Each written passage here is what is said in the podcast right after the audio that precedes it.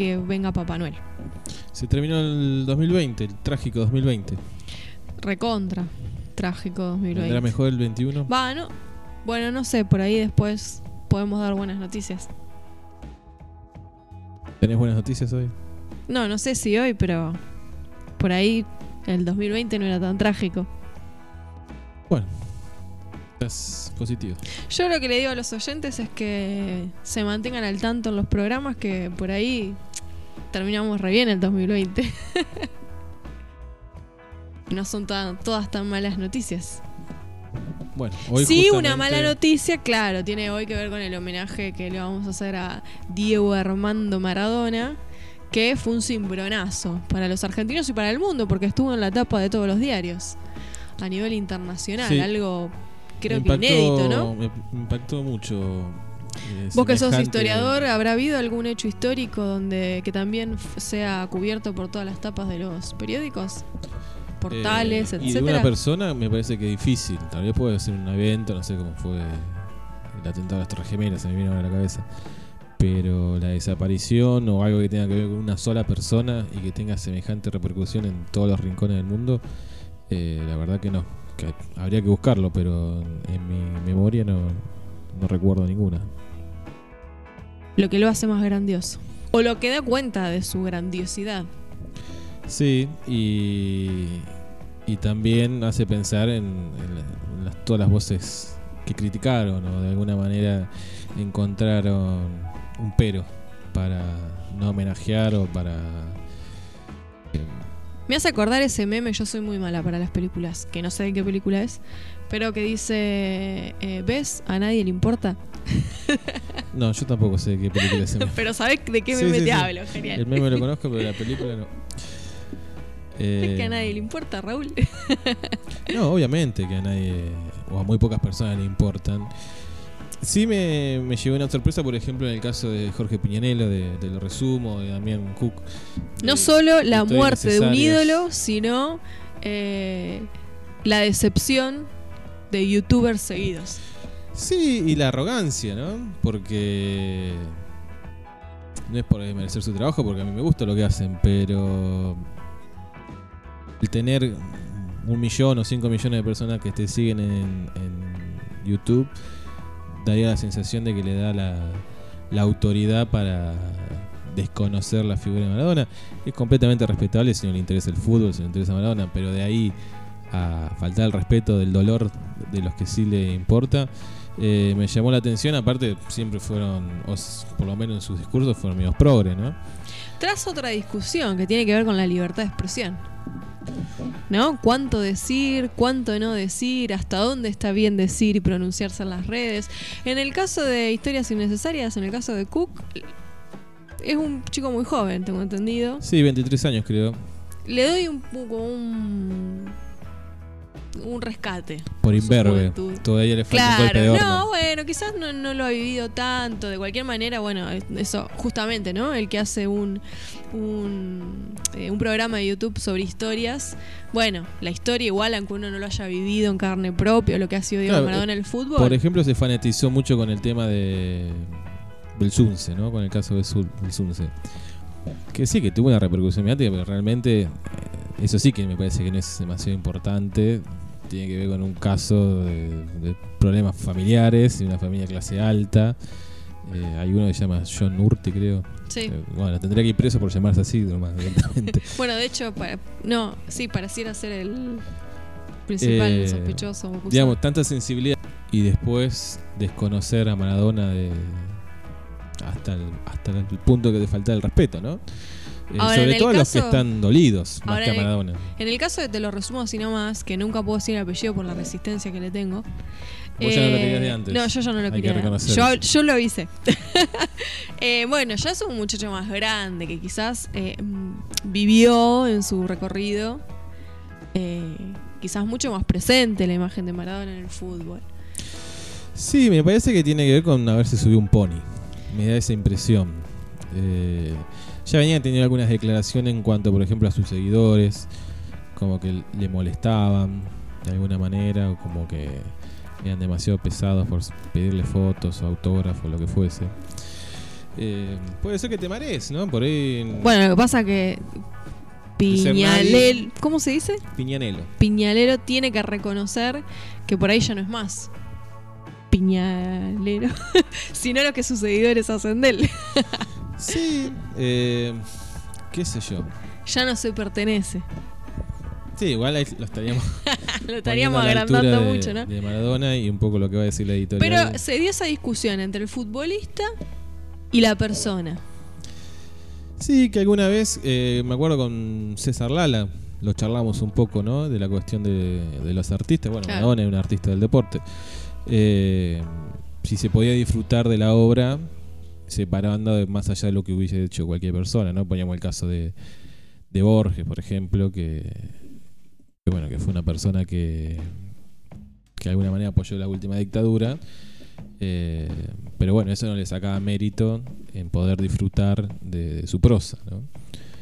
Eh, y me parece que tal vez Maradona es un poco más complejo porque no es solo la cuestión futbolística, sino todo lo que él, la implicancia política que tuvo Maradona, eh, como símbolo en sí mismo, con lo que hizo con la pelota y después también por sus declaraciones y sus tomadas de partido muy, muy firmes eh, y que se destacaba que sin ninguna necesidad, tranquilamente podía haber sido un futbolista multimillonario sin meterse en ninguna cuestión y sin ganarse enemigos, pero él eligió pararse de un lugar y de manera muy firme. Después también tiene todo su otro costado eh, machista, ¿no? ¿no? No haber reconocido a sus hijos. Esa fue otra gran discusión gran eh, discusión, ¿no? Porque en el campo del feminismo se terminó... No sé, la cuestión de violencia, siempre hubo como rumores, no sé si, la justicia en algún momento dictaminó algo, mm. eh, pero bueno. Hubo muchos días y vueltas en las discusiones en las redes sociales y, portales eh, a favor de pronunciarse feminista y maradoniano y feministas diciendo esto es inaceptable, inadmisible, cómo se lo va a estar vanagloriando a un machista como Diego Armando Maradona. Podríamos decir que este cisma dentro del feminismo, que venía medio entre dientes, con Maradona quedó completamente explícito. Y le da un condimento muy interesante al campo del feminismo como para repensarse también, ¿no? Porque parecieran ser discusiones que están solapadas, pero hasta eso nos ha dado Diego Armando Maradona, que es al interior del feminismo ponernos a debatir sobre el machismo. Y creo que las mejores respuestas que hubo del campo del, cierto sector del feminismo fue, bueno, Maradona también es víctima del patriarcado, ¿no? Lo que decíamos un poco el programa anterior. Sí, sin eh, justificar, pero tal vez entendiendo los contextos, ¿no? Exactamente.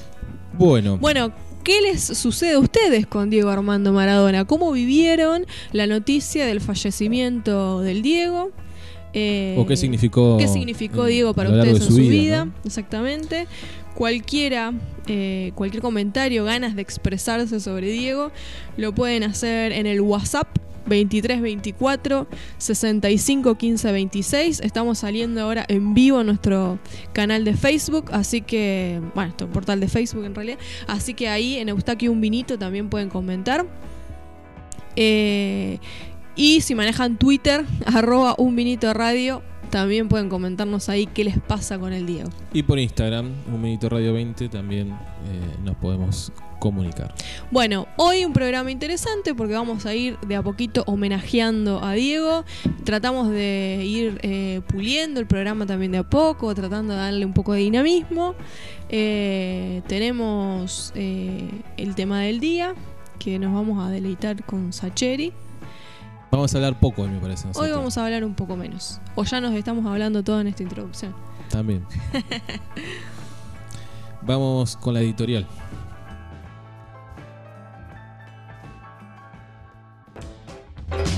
Lo que pensamos. Es políticamente incorrecto. Lo decimos. Siempre hablo con lo que siento con absoluta sinceridad. Tenemos convicciones. Lo defendemos. Tenemos ideas. La editorial de Un Vinito. ¿Por qué estás tan nervioso? No queremos monopolios mediáticos. Nuestros ideales en el aire. Tranquilízate, por Dios.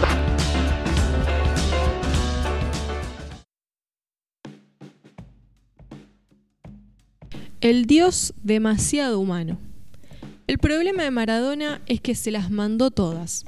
Si hubiese hecho una vida correcta, sería un ídolo de verdad, sumado a que se hacía el zurdo, tatuándose al Che Guevara y después vivía en los mejores hoteles del mundo, como la mayoría de la izquierda, que tienen el bolsillo de la derecha. Estos días hemos escuchado y leído palabras similares a las anteriores, algunas veces más violentas, otras menos, todas unidas por estar enfrente al pueblo.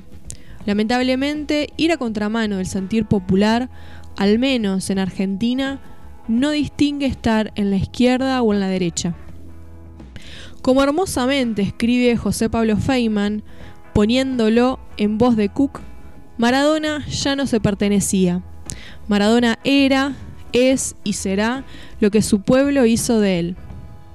El pueblo retendrá en su memoria sus grandes cruzadas por lo que creía fervientemente justo sin el más exquisito lenguaje ilustrado progresista, pero sí con una sagacidad que tantas frases memorables nos dejó.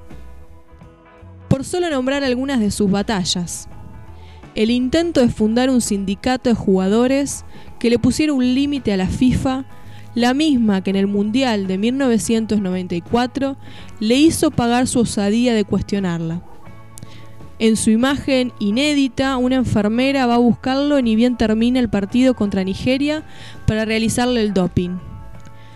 Otro capítulo increíble es Nápoles. Allí puso de rodillas al norte germánico de Italia, región que todavía llora la edad dorada del duce.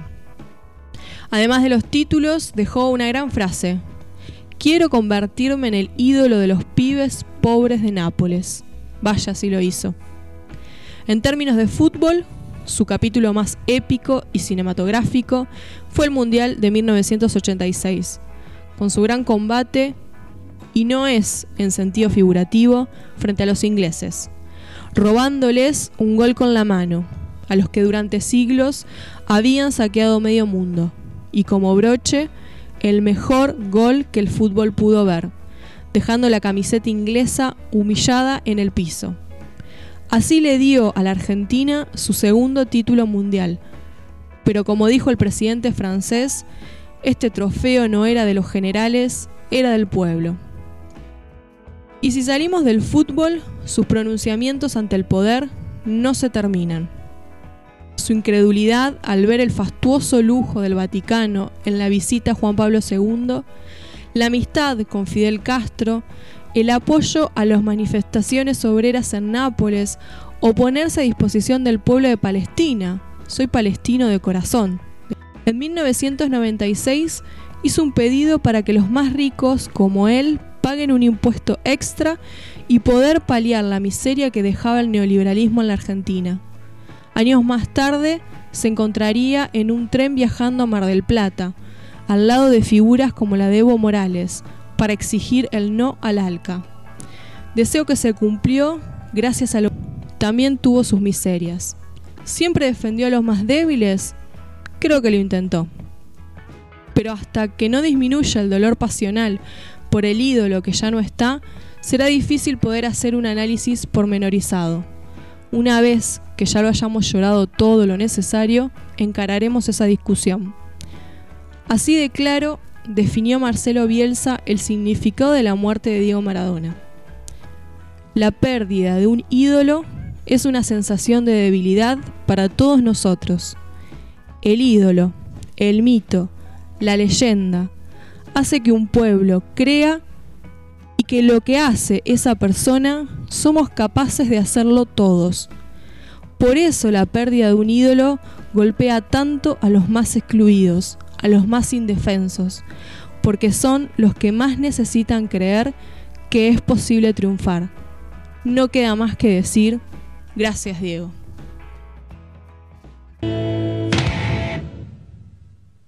Pay attention now, por favor. Seria, quando muito, acometido de uma gripezinha. El régimen de Nicolás Maduro pretendía exportar desde Estados Unidos hacia Venezuela Ou 81 resfriadinho. El régimen de Nicolás Maduro Todos los países, el informativo. Now, por favor. Todos los países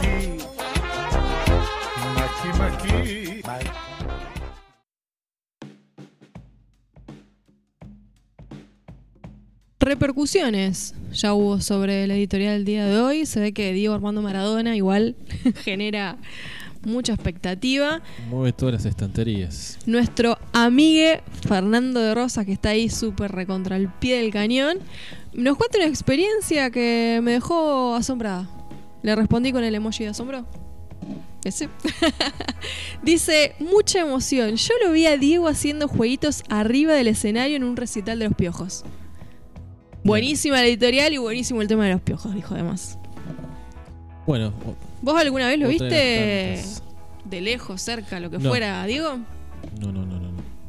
Ni, ni estuve en un mismo sitio que. Que estuviera. cerca, digamos. No.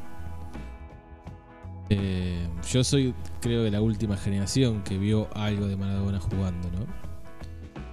Del Mundial 90 no recuerdo Claro. nada. Sí me acuerdo del 94. Eh, bueno, y la despedida después. Los últimos partidos en Boca y bueno, en el 2000, si no me falla la memoria, fue el partido de despedida. Exacto, el partido de despedida. Bueno, esperamos más comentarios. Sí, me Gracias a Fer ahí haciendo el aguante. Saludos a la muchas familia. tardes de ver eh, la película Héroes 1 y 2, tanto el Mundial 86 como el 90, ¿no? Y ahí tomar conciencia o empezar a tomar conciencia de chico de el significado de Maradona. Yo por mucho tiempo, mientras esperamos que los oyentes vayan contando sus experiencias, por mucho tiempo debo admitir, porque éticamente corresponde ser sincero con uno mismo, que eh, caí en esa disyuntiva entre el Diego futbolista y la personalidad de Diego, ¿no? Su vida íntima. Hasta no hace muy poco, antes de la muerte de Diego Maradona, cuando eh, lo internaron. Digo, pa, cuando le hacen la- una despedida hace poco en la cancha, que fue para el día de su cumpleaños, si no de recuerdo mal. Y después tuvo la internación Y de la después con la internación, eh, ahí caí en la cuenta, eh, porque me- me reflejó este, propias vivencias personales, caí en la cuenta de lo sufriente que era Diego Maradona. Y dije, "Pa, este tipo, este tipo sufrió toda su vida, ¿no? Más allá de todos sus éxitos deportivos, algunos podrán decir sus éxitos económicos. Y creo que como mayor enseñanza, ¿no? Ahí hice eh, como una mirada retrospectiva y dije, bueno, la verdad que hay que poder ver también a Diego Maradona como alguien que pudo sobreponerse a sus propios fantasmas. Lo vi eh, muy angustiado, muy deprimido. Y dije, bueno, este tipo hace lo que puede, como hacemos todos lo que podemos con nuestras propias vidas. Y lo estamos juzgando desde qué lugar. La diferencia ¿no? que Diego tenía una cámara las 24 horas del día. Claro, exactamente. Y, Y así en todo el mundo, eh, no cambié drásticamente. Y, poco tiempo después eh, falleció, falleció Diego, ¿no? Y, y también uno cae en la cuenta de todo lo, todos los seguidores y la pasión que genera. No había un lugar en el planeta donde no donde fuera anónimo, donde podría salir al supermercado a comprar algo Claro. o ir a tomar una cerveza a un bar. En todos lados era Maradona. Exacto. No puede descansar del mismo. Sí, que, que, que la hipo- digo, eh, cuánta hipocresía, ¿no? Eh, los que hemos juzgado y los que todavía siguen juzgando así la figura de Diego, porque cuántas veces uno en su ámbito laboral, ¿no? Parece un señorito inglés, pero eh, puertas adentro de su hogar. Bueno, a veces parece un señorito inglés, la mayoría de las veces, pero puertas adentro de su hogar puede ser un desfachatado total. Puede eh, hacer cualquiera, mandarse cualquier cosa. Entonces dije, bueno, lo estamos juzgando con qué vara, ¿no? A Maradona. Bueno, dejamos a Diego un rato tranquilo y después ya lo retomaremos. Tenemos noticias internacionales. Eh, arrancamos con Latinoamérica, ¿no? Latinoamérica. De Latinoamérica, el 6,1% del Producto Bruto Interno de Latinoamérica se lo morfa, se lo engulle la evasión fiscal. Bueno, me parece una nota súper interesante para ir desmitificando aquellos discursos que eh, vemos en las redes sociales a morir, que dicen eh, cómo los estados gastan en planes sociales, Sí, en seguridad social. ¿no? en seguridad social. Em, jubilaciones que no hicieron sus aportes. Y la verdad que se lleva muchísima guita la evasión fiscal. Y ahí es do- donde hay que ajustar, ¿no? Hay que cerrar la canilla. Sí, que por ahí un 6% suena frío, habría que, que ponerlos en términos de, de números reales, ¿no? De cuántos dólares son y cuánto significa eso, ¿no? Claro. Eh, es muchísimo, es muchísimo dinero. De hecho, si tomamos solo el PBI de Argentina, sería más que todo el presupuesto que se gasta en educación en el país. Claro. Es una cifra que arrojó la Comisión Económica para Latinoamérica y el Caribe.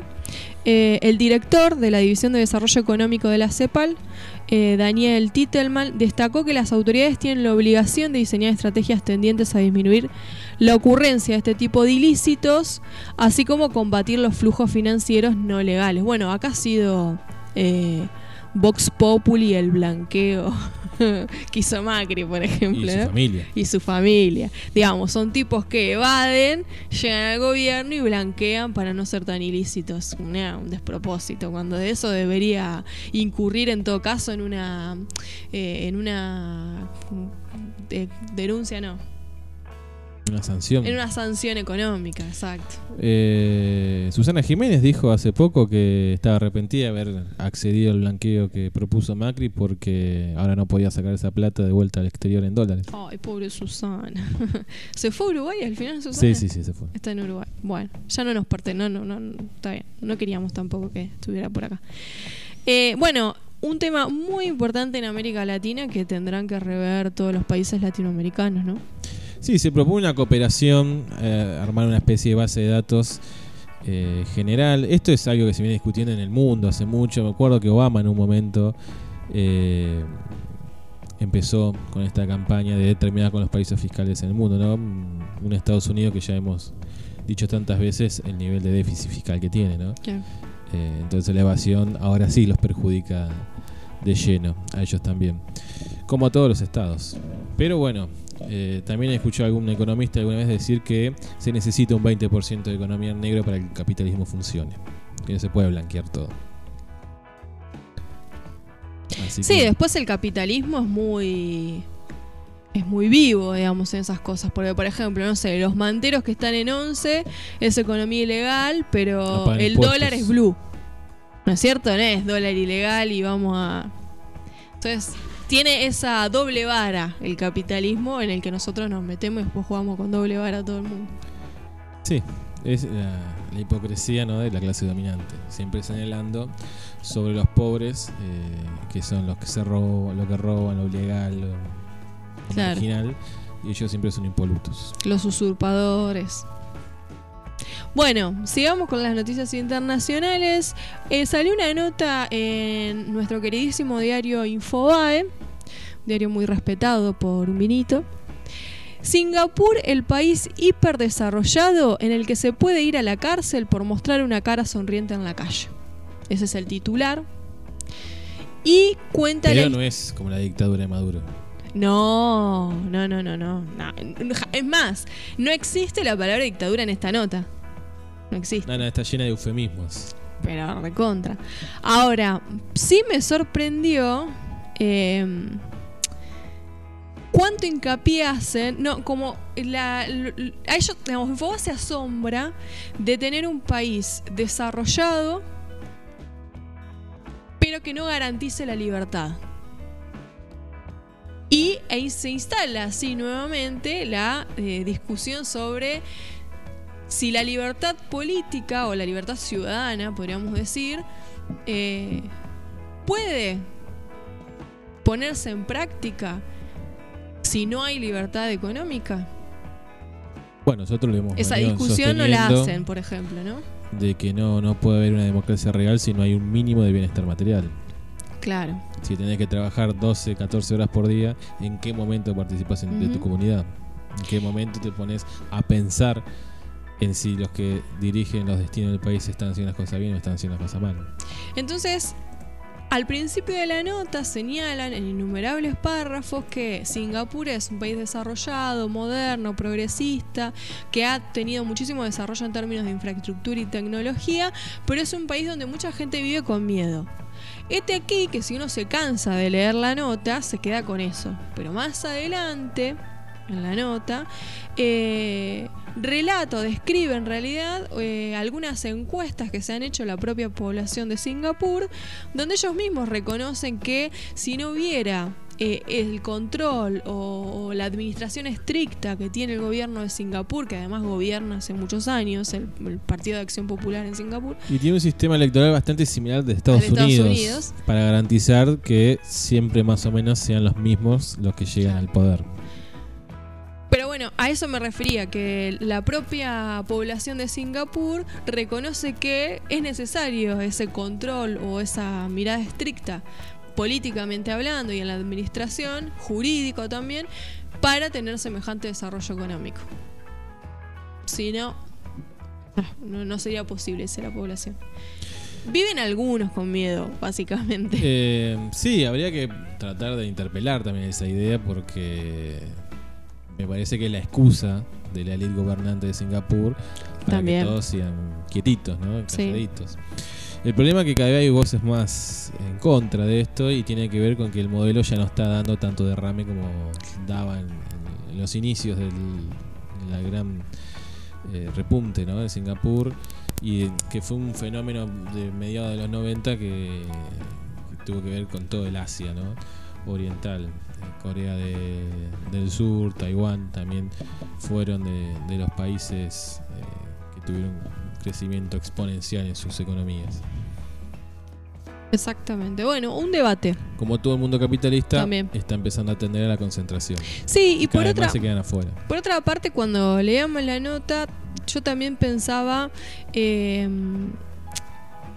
esta discusión que instala Finfobae sobre este gobierno de Singapur absolutamente autoritario, donde la democracia no es posible eh, o está eh, cuestionada las prácticas democráticas en Singapur. eh, Digo, en el resto de los países capitalistas, supuestamente democráticos, para una mirada sociológica, también la democracia está en entredicho. De hecho, ya lo hemos hablado en este programa. Por ejemplo, para Argentina, donde todo, cada cuatro años vamos a votar eh, nuevo poder ejecutivo, cuando cada dos años podemos ir a votar eh, en las legislativas, pero que sin embargo las políticas que pueda adoptar un gobierno, sea el color que sea, muchas veces están eh, condicionadas por el Fondo Monetario Internacional. ¿Cuánto de democracia y de soberanía tiene ese país? Países subdesarrollados. Sí, incluso el propio Estados Unidos, que es el gran emblema, ¿no? ¿Qué capacidad de maniobra tiene el gobierno norteamericano con un peso de la deuda como el que tiene hoy en día? Eh, ¿A quién va a favorecer? ¿A los que menos tienen o a los que le garantizan que no haga un crack económico por esa deuda? Creo que queda en claro que no hay eh, democracia posible en el marco del capitalismo. En ninguno. Ni siquiera en los que se dicen Estás poniendo muy zurdo. mayor libertad. Es que me agarró el espíritu maradoniano con el tatuaje del Che Guevara y Fidel Castro. Eh, sí, por lo menos en estos términos que tenemos hoy en día de neoliberalismo. Eh, no sé, si todavía queda a alguien le queda esperanza de un capitalismo con rostro humano o un capitalismo controlado. Eh, la evolución histórica nos demuestra que no, que Hmm. no, que no es posible eso, ¿no? Pero bueno, el devenir de la historia nos contestará. Bueno, para seguir con las noticias internacionales, una noticia que fue publicada en el portal de la BBC News. ¿Cuáles fueron los motivos del asesinato del científico más importante del programa nuclear de Irán? Es desconocido para la mayoría de los iraníes hasta el pasado viernes cuando fue asesinado. Voy a tratar de pronunciarlo lo mejor posible. El científico Mohsen Faxadeh, creo, que era muy conocido entre aquellos que siguen el programa nuclear de Irán. Las fuerzas de seguridad occidentales lo consideran una pieza instrumental del programa y lo cierto es que en términos, eh, digamos, de manera turbia, bueno, apareció asesinado. Sí, siempre que pasa alguno de este tipo de sucesos, de hecho arrancamos el año con, con la muerte de un alto funcionario, que eh, Trump se jactó de haber sido él el, el autor intelectual de ese asesinato. Eh, que por lo bajo hasta la propia Naciones Unidas dijo, dijeron que, que fue ilegal lo, lo que hizo Donald Trump. Eh, siempre el miedo es que se desestabilice la zona del Medio Oriente, ¿no? Que siempre está pendiente de un hilo. De hecho, Irán ya acusó directamente a Israel de ser el autor de, este asesinato. Pero bajándole el precio al, pobre científico de que su programa nuclear no depende de esa persona y que sigue eh, tan bien y en desarrollo como siempre, a pesar de la muerte de este científico podría desembocar en una eventual en un eventual problema más bélico del que en Medio Oriente. El, análisis de la nota lo que dice que eh, Biden, el presidente electo de los Estados Unidos, eh, tendría una política más de acercamiento con Irán y no de ruptura como tuvo Donald Trump, ¿no? más parecido a lo que fue Obama y retomaría las negociaciones sobre el programa nuclear de Irán. Eh, eso como que enfría un poco o por lo menos predispone de buena manera eh, a todas las partes del Medio Oriente. Eh, el ala más radical, que es la que gobierna Israel, estaba en contra. De hecho, tuvo una discusión con, con el gobierno de Obama por eso. todo depende de un hilo siempre, ¿no? De hecho, Chomsky cuando analizaba de la posible guerra nuclear hablaba de más allá de la competencia comercial que podía desencadenar un conflicto entre China y Estados Unidos, otras posibilidades que conflictos menores, como podría ser Medio Oriente o alguna otra región del mundo, eh, por el mecanismo de alianzas y de apoyos, termine siendo un enfrentamiento a nivel global. Hablando de Biden, se quebró el pie jugando al fútbol, un dedo. Se quiso hacer el Maradona, ¿verdad? No sé si habrá sido un homenaje. Eh, sí, así que el presidente electo Biden eh, va a arrancar su presidencia con, un yeso, ¿no? Y mm, otra de las novedades que teníamos antes de empezar el programa es que mm, Bolsonaro todavía no reconoce la victoria de Biden. No, no, no solo no reconoce, sino que lo acusa de haber hecho fraude, ¿no? Eh, creo que más papista que el Papa, digamos. Tiene una posición más eh, estricta y arraigada. claro, más trampista que Trump. Sí, porque hasta Trump ya lo, prácticamente la reconoce. Que no le guste, claro, no le queda otra. Eh, no sé qué va a hacer Bolsonaro. Me imagino que después también en la diplomacia lo que dice Bolsonaro es queda en una declaración mediática y, los que llevan adelante realmente las relaciones comerciales no, no creo que se alteren tanto con Estados Unidos. Pero bueno, Biden ya amenazó también con ponerle multas a Brasil por el tema del Amazonas, que ya lo hemos comentado. Sí. Y con estas declaraciones del presidente brasileño no, no estaría ayudando demasiado a esa negociación. Así que bueno, veremos cómo continúa Bolsonaro. Eh, creo que se está quedando solo ¿no? en el mundo con hay que ver los resultados de, elecciones municipales que hubo, que hubo en Brasil. Perdieron las los principales distritos, perdieron los candidatos de Bolsonaro. Así que, bueno. Ah, entonces para ahí está pegando los últimos tiros a ver cuál, cuál prende. Sí, el tema es que falta bastante, ¿no? Hasta el 2022 tiene mandato Bolsonaro en Brasil. Eh, no sé si va a llegar. bueno, ya supuestamente había habido ahí un movimiento interno dentro de las Fuerzas Armadas. Eh, veremos. Hemos atravesado fugazmente las noticias internacionales. ¿Nos queda algo por decir? Creo que no, porque a último momento habíamos leído esto de Bolsonaro y Biden y su accidente doméstico. Así que, bueno, ya hicimos el pantallazo de esta semana. Eh, debemos reconocer también que hubo pocas noticias, eh, no porque no pasara nada, sino por la cobertura que han dado los medios, que bueno, el fenómeno Maradona se, se comió todo, ¿no? Eh, fue hubo cierta dificultad para armar los bloques de las noticias. Bueno, vamos a escuchar otra canción. Hoy todas las canciones van a estar eh, en homenaje a Diego Armando Maradona. Y volvemos con las noticias nacionales.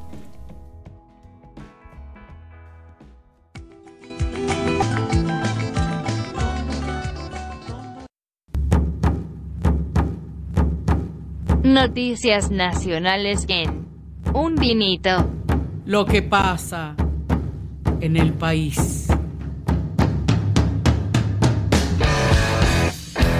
No queremos ser Valenzuela, queremos ser libres.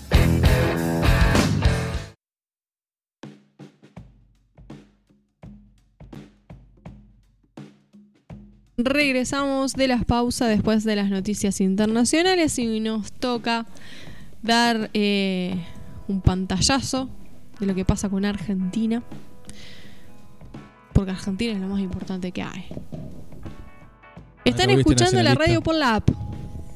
Te Ah. confirmo al aire. Sí, porque nos decía un oyente que no, no podía. Se escucha joya, dice el Fernán. Así que no sé qué le estará pasando a nuestro Debe ser algún Otro amigo. de su aparato. Eh, bueno, Diego Zampini nos escribía y nos comentaba que si bien perdió Bolsonaro, el PT no aumentó el caudal de votos. ¿sí? No sé si habrá, estará surgiendo alguna fuerza, una tercera fuerza en Brasil, ¿no? Un poco desilusionado tal vez de lo que había sido el último gobierno de Dilma eh, y obviamente desilusionado de Bolsonaro.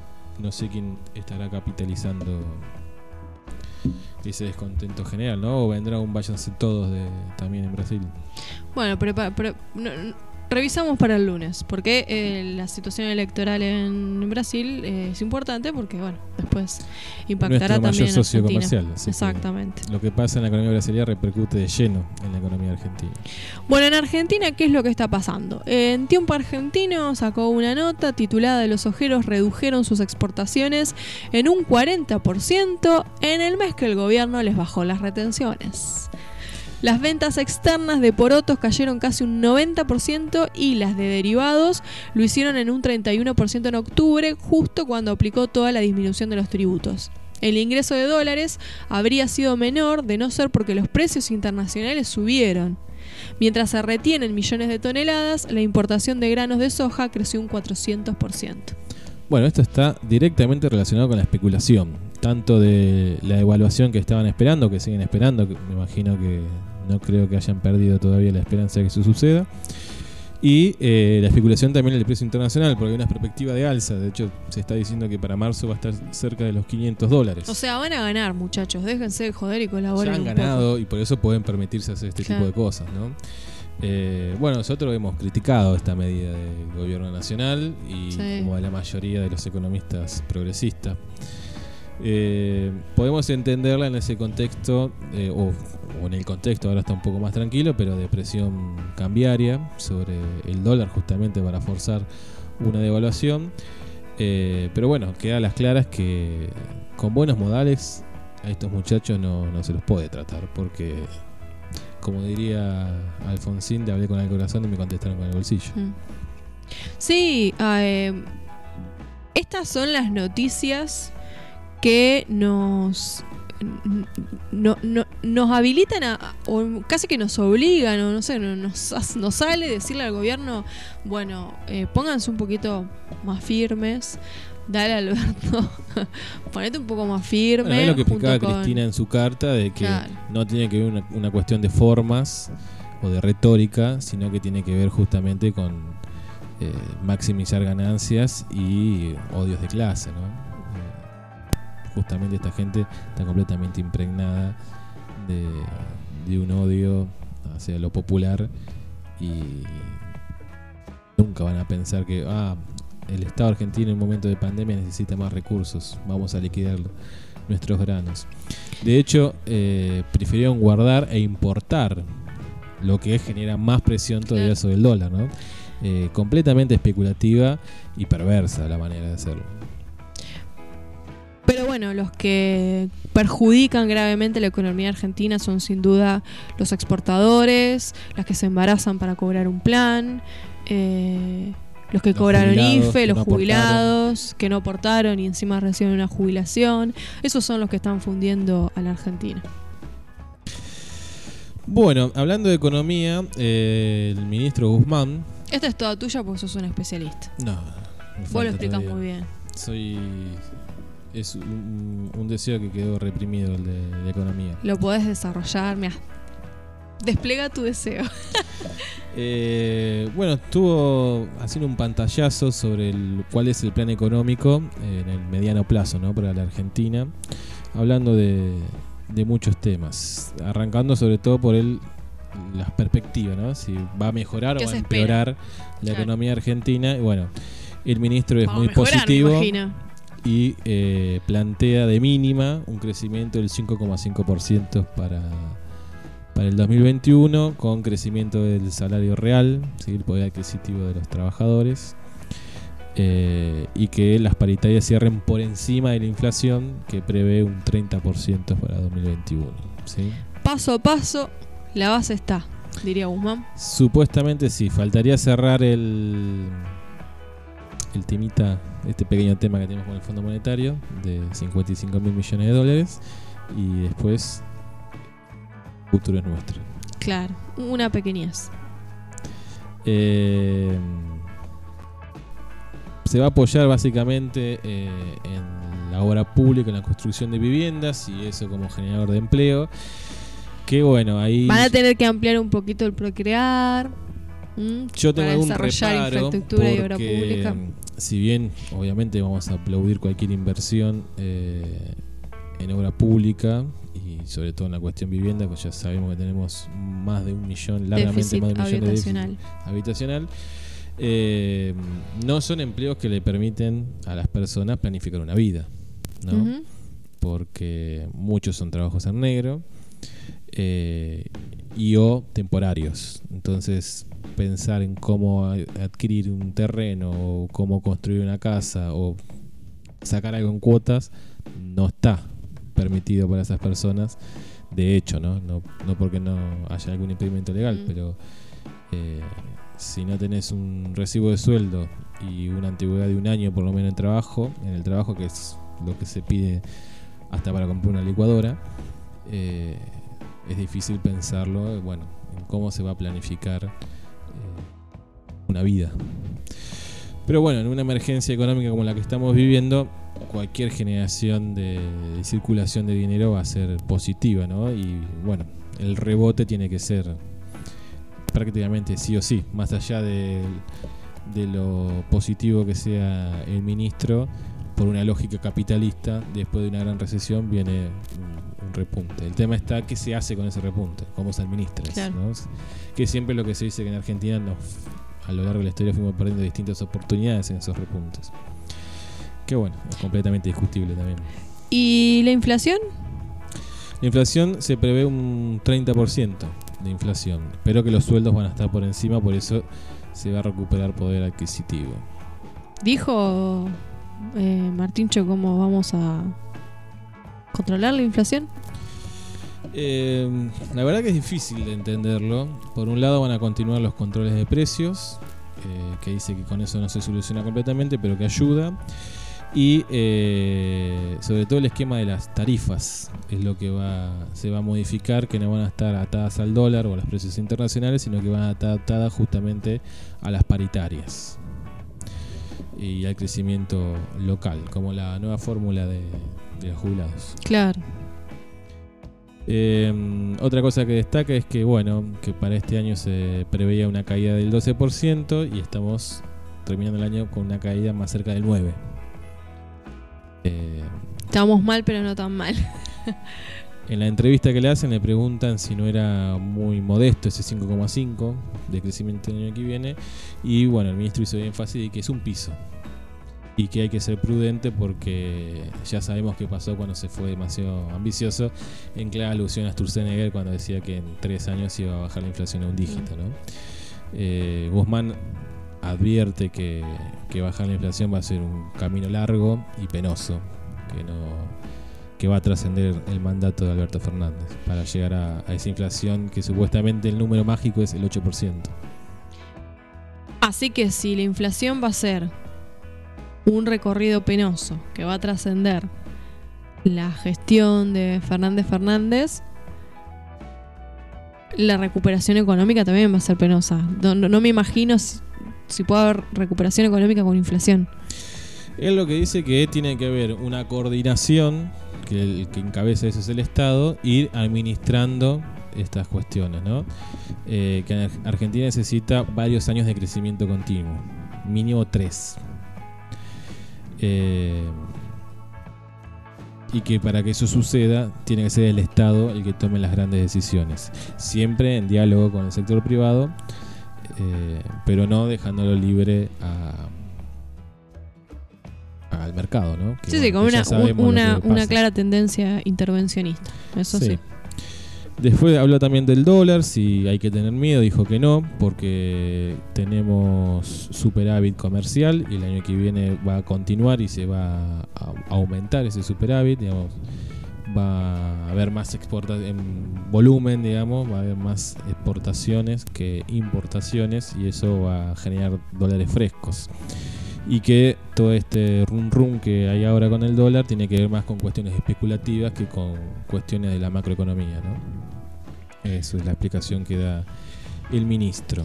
¿Qué pasó con el aporte solidario y, extraordi- y extraordinario? ¿Ya se aprobó? ¿Ya lo estamos cobrando? ¿Qué onda? Eh, no, todavía no fue aprobado en senadores. No sé si tenemos fecha. Eh, así que bueno. Estas son de las cosas que eran para ayer, básicamente. ¿no? Continúa el lobby, ¿no? En contra Claro. de, de este aporte solidario.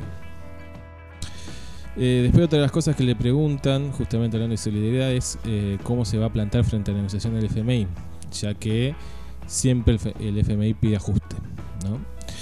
Eh, y lo que dice Guzmán que el Fondo Monetario podrá pedir lo que se le cante, pero que Argentina va a tomar las decisiones necesarias para garantizar su, su soberanía económica. Pero a su vez también dice que sería inviable desconocer la deuda o no pagarla, ¿no? Porque ya no sería no pagarle a un bonista, a un especulador, sino sería no pagarle a países, porque los que los fondos del Fondo Monetario son de estados, no son de particulares o de empresas. Estamos caminando sobre la cuerda floja, digamos, ¿no? Y, Y tratando es- de hacer equilibrio entre el Fondo Monetario y nuestra soberanía, sobre la recuperación económica y el pago de la deuda, y bueno, así Creo que es la parte más fea que le tocó a este Claro. gobierno. Sí. Bueno, Guzmán hace hincapié muchas veces de que de que el Fondo Monetario a él no le gusta, no, no, no está de acuerdo con las políticas del Fondo Monetario, pero que bueno, que es un problema heredado eh, y el único responsable de haber traído de nuevo el Fondo Monetario de Argentina es Mauricio Macri. Si no fuera por eso, dice, no estaríamos discutiendo el fondo. Pero que, bueno, se van a Mauricio hacer Macri cargo. tendría que salir con la, flas- con la frase yo me equivoqué y pagué, pero la política no se mancha. eh, por ahí tiene las más votos. carnales no se manchan, bueno. Tenés razón. Perfeccionemos Eh, la frase. Otra de las preguntas que contestó el ministro es eh, sobre el ajuste, ¿sí? que tanto por izquierda como por derecha le están, lo están acusando de ajustar. Y él dice que si van a los números finos, en realidad hay un crecimiento del gasto público, que el ajuste estuvo en no que no vaya, que en Argentina no va a pagar eh, vencimientos de deuda. Y se va a bajar el déficit del 7 al 4,5 o al 4. Eh, digamos, de máxima sería el 4 y de mínima el 4,5 de déficit fiscal para el 2021. Bueno, en noticias nacionales, eh, celebramos, va, si no quedó nada por aclarar de nuestro ministro Guzmán. Creo que no, que hicimos un repaso por los principales puntos de del plan económico de, de nuestro ministro. Acá me apunta Fernán, pone la fecha la- por el el impuesto a las grandes fortunas. y dice, Viene va lento, lentín. Viene lento. en un lento. excelente juego de palabras. bueno, Pero bueno, les, importante con- que venga. les contaba que eh, se aprobó eh, la participación de la primera mujer trans, Mara Gómez, eh, futbolista de Villa, Villa San Carlos, que finalmente la habilitó la AFA, la Asociación de Fútbol Americano, y como ya les decía, se convierte en la primera jugadora trans en participar de la primera división del fútbol femenino en Argentina. Así que bueno, celebramos la noticia eh, haciendo alusión a la, a la igualdad de género y a la identidad de género. De hecho, la AFA ampliación de derechos, ¿no? eh, toma como jurisprudencia para habilitar su participación la ley 20 26.743 de identidad de género, que fue sancionada en el 2012. Me llama la atención eh, lo bien asesorado que está el Chiquitapia en ese tipo de cuestiones. No lo veo a él una persona que conozca demasiado de cuestiones de género, pero se ve que se ha sabido rodear de personas que sí. Eh, así que bueno, celebramos esta decisión. Sí, en la nota que salió en página 12, donde, bueno, retoma esta historia, eh, Mara, que ahora tiene 22 años, cuenta la cantidad de intentos de suicidio que tuvo por el bullying que sufrió. Ella expresa mi idea en ese momento era llegar a la avenida y matarme abajo de cualquier vehículo que pasara. Y bueno, relata que la rescata una amiga y que a partir de entonces fue jugar a la pelota su descarga emocional. Entonces que está más que contenta y satisfecha y feliz por esta oportunidad que ahora, que ahora se le abre. Bienvenido sea. Bueno, y para cerrar el bloque de noticias nacionales, tenemos garantizadas las clases presenciales de 2021 en todo el territorio de la nación ¿Estás seguro? argentina. Y ese es el título. No, en serio. Yo no quiero volver a clases presenciales. ¿Cómo va a decir eso? Y pero yo soy un docente que tiene tres meses de vacaciones y no quiere laburar nunca. Ah, te estás haciendo cargo de la Yo me hago cargo de las acusaciones que recibimos. Acá me están criticando. Yo mientras pueda cobrar sin trabajar, mejor. ¿O no? Si somos los ñoquis del Estado. No creo que sea lo políticamente correcto decir eso, pero bueno. Decía que me estaban criticando por mi prejuicio hacia el Chiquitapia, pero bueno. Eh. Me permito ese prejuicio. No todo es libertad de expresión, Maldonado. Hay que revisarlo. Bueno, Buena observación. lo dejamos con un asterisco. Bueno, van a volver las clases presenciales, no desesperéis igual porque hubo un montón de críticas. Por lo pronto el protocolo sería de dos o tres veces la presencialidad en la semana, es decir, lo que dijo el ministro de Educación Trota es que vamos a empezar el ciclo lectivo 2021 con un sistema híbrido, o sea, presencial y virtual al mismo tiempo. Exactamente como está sucediendo ahora, ¿no? Tenemos cinco instituciones en Sí, Zipacha creo que, se confirma que bueno, se va a volver, digamos, ¿no? Ese, ese va a ser el protocolo desde febrero. Sí. Este, este, este, esta experiencia que se está haciendo ahora eh, en gran parte del país, sobre todo en la provincia de Buenos Aires, en Capital Federal también, eh, va a ser la forma en que arrancaría el ciclo lectivo 2021, sumado a que se supone que ya contaríamos con gran Claro, la fuerte expectativa de que los docentes de los estemos docentes vacunados estemos vacunados. para ese entonces. Y las Eh, clases en la provincia de Buenos Aires arrancarían los primeros días de marzo. No encuentro exacto el día, pero Sí, bueno. no se adelanta el dos, tres, calendario digamos, como así. si se hizo en Capital, Federal, Federal. que las vacaciones de, de los docentes arrancan antes y antes arrancaría el ciclo lectivo. Exactamente.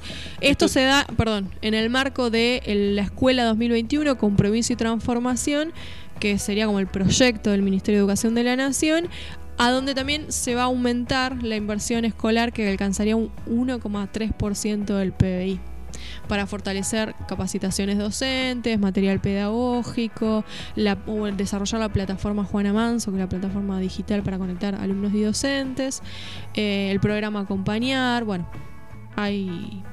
Alguna forma Tareas del, para hacer. del viejo conectar igualdad también se está pensando. Exacto. Eh, no, iba a decir que la Organización Mundial de la Salud también está recomendando sostener las escuelas abiertas, eh, contradiciéndose un poco con lo que dijo al principio, pero bueno, como dijo... Que pasa que el gran problema que tenemos, que lo descubriremos bastante tiempo después de que de levantada la pandemia, son las consecuencias emocionales de la escasa socialización que tuvieron las niñas, los jóvenes, eh, les pibis durante todo este año. Y eso hay que, hay que convenir que la escuela es una gran institución de socialización. Eh, de su función principal. Sí, el límite que me parece que tenemos nosotros, que la Organización Mundial de Salud obviamente no está contemplando eso, son las condiciones edilicias y de servicios que tienen las escuelas, ¿no? Muchas veces las escuelas, en gran parte de- del país, funcionan sin agua. Y en medio de una pandemia eso no se puede permitir.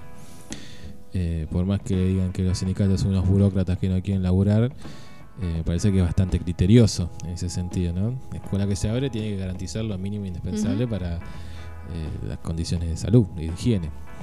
Decía que hoy un médico me decía que, que estaba muy bien que abran las escuelas porque los niños no, no son grandes transmisores del virus. no lo sufren demasiado ellos y tampoco son grandes focos de contagio. Su carga viral es menor, por lo tanto contagian bastante menos que un adulto. Pero bueno, los profes, eh, todos los docentes en general que tengan algún alguna enfermedad preexistente o que estén dentro de mayores de 60, eh, no, no deberían ir. No, claro. En provincia de. Buenos Aires existen Sí, las sí. dispensas para esos casos. Eh, no sé cómo será en el resto de las provincias. ¿no? Recordamos que el sistema educativo argentino es federal y que cada provincia tiene su administración, más allá de algún lineamiento general de nación, pero eh, en lo fino y en lo cotidiano decide cada provincia. Bueno, esperemos a ver qué va a suceder y mientras esté la vacuna seguramente se pueda concretar el plan de regreso a Hay clases. mucha duda sobre la vacuna, si se va a cumplir con la promesa de la última semana de diciembre, si se va a cumplir con la vacunación en enero y si se va a cumplir con la vacunación en marzo. No sé. Ahí que opinarán nuestros oyentes si le cree a, la posición más positiva o son más pesimistas en, en pensar cuándo tendremos dispuesta la... Yo la te arrojo vacuna. una tercera posición, ni optimista ni pe- pesimista, cauteloso. Prudente, diría. Porque si sos muy optimista y pensás que para enero ya arrasábamos con la vacunación para las personas, para el personal esencial y te podés chocar con la pared, viste que siempre la expectativa alta o la idealización caes al subsuelo y te haces pelota, ni eh, el pesimismo que andas llorando todos los días porque eso no llega nunca. Cautela, cautela, ser prudente. Hoy Moderna pidió la autorización de emergencia en Estados Unidos para comercializar la vacuna. Así que, bueno, eso una vez que ya tengamos esa autorización en otros países, empieza un efecto dominó que cada una de las instituciones en los países que se encarga de, de autorizar medicamentos eh, empezaría y eso va a acelerar eh, que tengamos alguna vacuna disponible. Bueno, esto ha sido la Argentina y las noticias más importantes de nuestro país. Nos vamos a una canción y volvemos con las fake news y una, una nueva sección que inauguramos hoy en Numerito. Un, sí, un cambiazo.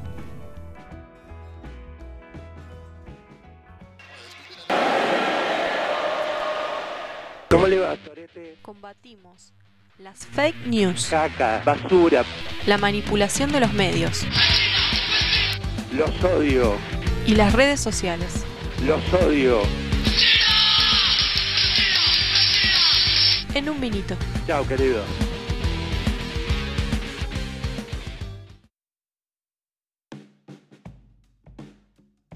Fake news, noticias falsas en un vinito.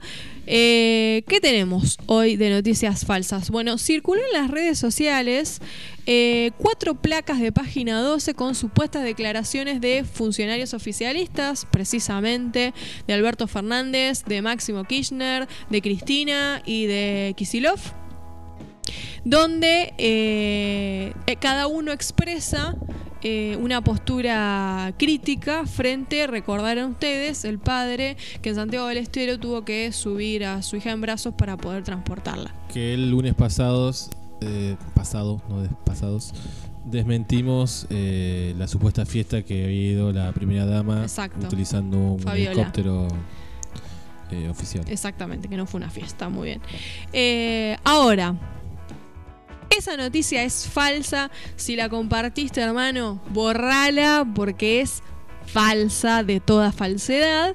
No hay registro de que los dirigentes del Frente de Todos hayan dicho las citas que se le adjudican y además las placas tienen una gráfica que, según se pudo comprobar en chequeados.com, no es la que utiliza página 12. Eh, así que falsísimo. Además, hasta le inventaron los dichos. Por ejemplo, no sé. Cristina dice: Fue muy baja la actuación del padre de la niña de Santiago del Estero. Lo innecesario del show. O sea, se fueron al retacho inventando cualquier cosa. Sí, se con le fue la de- mano y lo que hace poco creíble, ¿no? La Claro, news. Exactamente. justamente prende cuando tiene cierto anclaje en la realidad en algún punto, ¿no? Y por último, el mismo página 12 aclaró en una nota que, publicó el diario que las placas que circulan son falsas. Ni las frases fueron dichas por los funcionarios, ni las placas fueron realizadas por el diario Página 2. Así que es una fake news, fake news, fake news. Puesto número uno de fake news. Puesto número dos, eh, circuló en Facebook un texto atribuido al doctor Oscar Omar Maldonado. ¿Es algún pariente tuyo? No, gracias a Dios. no. No. En el que se indica que una persona sin síntomas de COVID-19 es sana, aunque esté infectada. Obviamente la nota es falsa. O sea, recordemos mucho que eh, aunque uno no tenga síntomas de COVID-19, Puede contagiar. puede contagiar. O sea, no es sano, no tiene síntomas, está transitando una enfermedad sin síntomas y por lo tanto puede contagiar.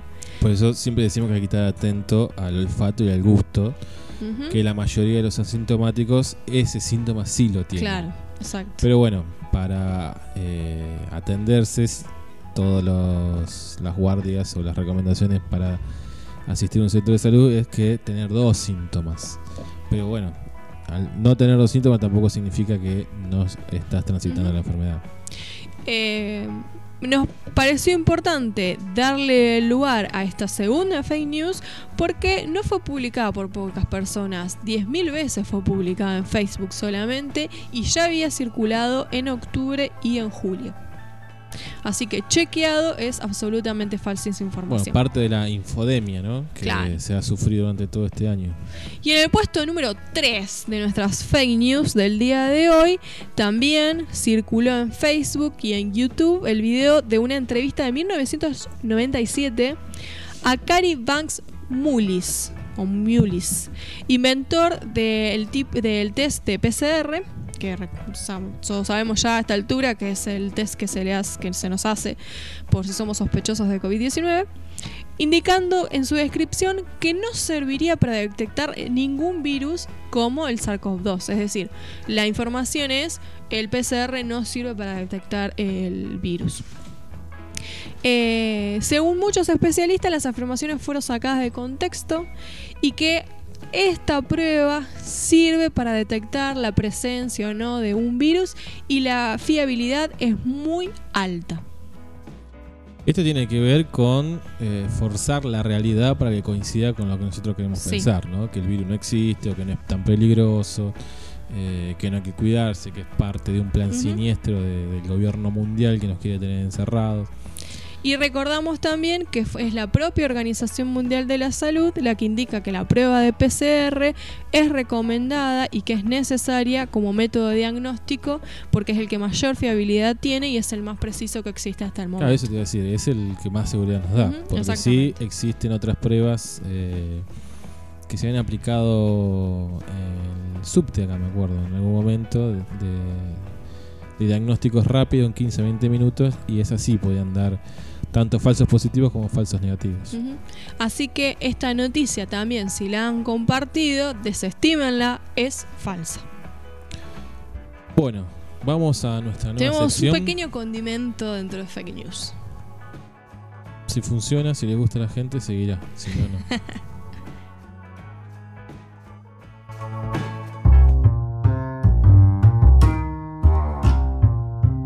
Tus humildes opiniones pueden ser un error. No, no está bien, está mal.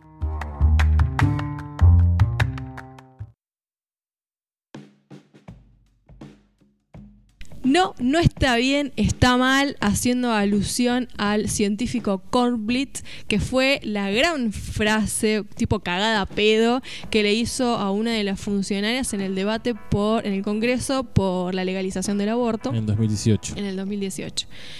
Eh, Que mañana comienza, comienza el nuevo. Mañana es- exactamente, comienza el debate. ¿En qué consiste?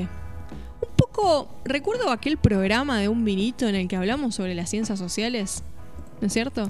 Y decíamos, bueno, para analizar la realidad tenemos que tener algún sustento teórico, ¿no? No, eh, no todas las opiniones sobre la realidad son válidas, le falta muchísimo sustento teórico y lo que hacemos justamente a partir de nuestra humilde opinión es generar fake news sin saberlo, con desconocimientos, sin, sin ser a propósito o sin ser consciente, pero terminamos por ahí haciendo comentarios en las redes sociales y generamos noticias falsas que prenden. ¿No? Me gustó una frase de Nicolás Hutman el otro día escuchando su podcast por YouTube que decía que para garantizar la libertad hay que ser intolerante con los intolerantes. Eh, que no toda opinión es válida, que porque sea un- mi humilde opinión significa que hay que decirla, ¿no? Que, que merece alguna condena. Bueno, en este sentido, hoy tuvimos la noticia que no lo podía creer de los tweets de miembros de la selección de rugby, ¿no? Ni hablar. Se No, no está bien, está mal, macho. Dejate Se lo joder. mandé a un amigo fanático de- del rugby para que me dijera si, si no era una fake news justamente. Y lamentablemente no, me lo confirmó y después vi en, en la mayoría de los portales de noticias que también estaba estaban reproducidos los, los, los tweets. ¿no? Para los que no están anoticiados, son twitters de, fútbol, de futbolistas, de jugadores de rugby, de la selección de, de rugby argentino, eh, absolutamente ra- nazis. básicamente. No, no, no hay Exactamente. mucho eufemismo para decir. Odio de clase, eh, odio a, a, a- a- a las mucamas, era uno, odio a los Qué linda negros. mañana Qué linda mañana para salir a, pisar pisar, negros. Bueno, no, digamos. eh, bueno, esa humilde opinión no, no está bien, está mal. De acá a la China. Que a su vez habían sido noticia por. Eh, No homenajear a Diego. Sí, o el escueto homenaje con una cintita negra Sí. frente a los All Black, que los All Black sí hicieron Sí. un homenaje, ¿no? Bueno, esta sección justamente viene un poco a, decir esto, ¿no? Bueno, te traigo un no, no está bien, está mal. A ver si eh, te parece que no, no está bien, está mal. Esta semana eh, en Facebook me crucé con más de una publicación, más de una. Eh, y yo dije, esto es fake news, no es fake news, ¿cómo respondemos a este asunto? Eh, que expresaba la frase, si eh, ahora por decir esto nos tratan de gorilas. Y era un video de, mm, eh, de Perón hablando sobre el trabajo y que hay que, apostar a la cultura del trabajo y que hay que laburar, digamos. Perón diciendo, bueno, muchachos, hay que laburar. Entonces, que por decir esto en la actualidad, nos tratan de gorilas. Me generó mucho ruido y la verdad que no, no, yo sabía que no, no está bien, está mal. Pero ¿cómo respondo a eso? Básicamente, eh, contextualizando el momento del discurso de Perón. Perón lo está diciendo en un contexto de un estado de bienestar donde existía prácticamente un pleno empleo, donde los trabajadores podían elegir dónde trabajar. De hecho, existía... eh, Había generación de puestos de trabajo. Claro, era común de que los trabajadores cambiaran de trabajo no porque los echaran, sino porque hubo otro trabajo empezaba a pagar más la misma tarea. Había cierta competencia entre las empresas para captar trabajadores eh, aumentando los sueldos. Sí, de hecho recuerdo incluso, no solamente esto que vos estás diciendo, pero también recuerdo que hasta los obreros han tenido la oportunidad de capacitarse durante el peronismo porque se crea justamente la Universidad Obrera Exactamente, sí. Y las escuelas técnicas. y las tienen escuelas técnicas, desarrollo. claro, exactamente. O sea, había capacitación y, y- y paralelamente también había la posibilidad de laburar, básicamente. Existían en, en- en el desarrollo industrial del país puestos de trabajo que, que ir a ocupar. Sí, y que es algo que duró prácticamente hasta la última dictadura. Más allá de las crisis económicas que había vivido el país, eh, la tasa de desempleo de Argentina siempre fue baja hasta la última dictadura. Eh, entonces da esa falsa sensación o quedó en el inconsciente colectivo de la sociedad argentina que acá no trabaja el que no quiere. Eh, y otra cosa que encubre postear ese discurso de Perón completamente descontextualizado es que eh, ese otro odio ¿no? también que aparece eh, por el que cobra un plan o por el Claro, que sí, sí. por su realidad social no pudo asistir a una educación, no se pudo capacitar, no pudo aprender un oficio. Eh, que yo siempre la pregunta que hago es, está bien, estamos de acuerdo, no está bueno que la gente viva de planes. Eh, como que trato de correr esa discusión más allá de lo que yo pienso. Eh, ¿Qué hacemos con esas personas? Las dejamos morir. Claro, ¿cu- ¿cuál sería, ¿cuáles serían las características del contexto ahora, a diferencia de con el gobi- del gobierno de Perón? El contexto histórico tenía, ese contexto histórico tenía un desarrollo económico tal que había puestos laborales. ¿Y ahora qué sucede? Sí, la respuesta, eh, el sentido común, como decías, viene, eh, hay que dar trabajo. Genial, ¿cómo damos trabajo? Que pongan fábricas. Bien. ¿Qué producimos en esas fábricas? Cualquier cosa. Cualquier cosa. Si el mundo está inundado de productos. Eh, ¿Cómo haces para competir con China? Tenés que cerrar la economía, pero nos cerramos el mundo. No queremos ser librecambistas.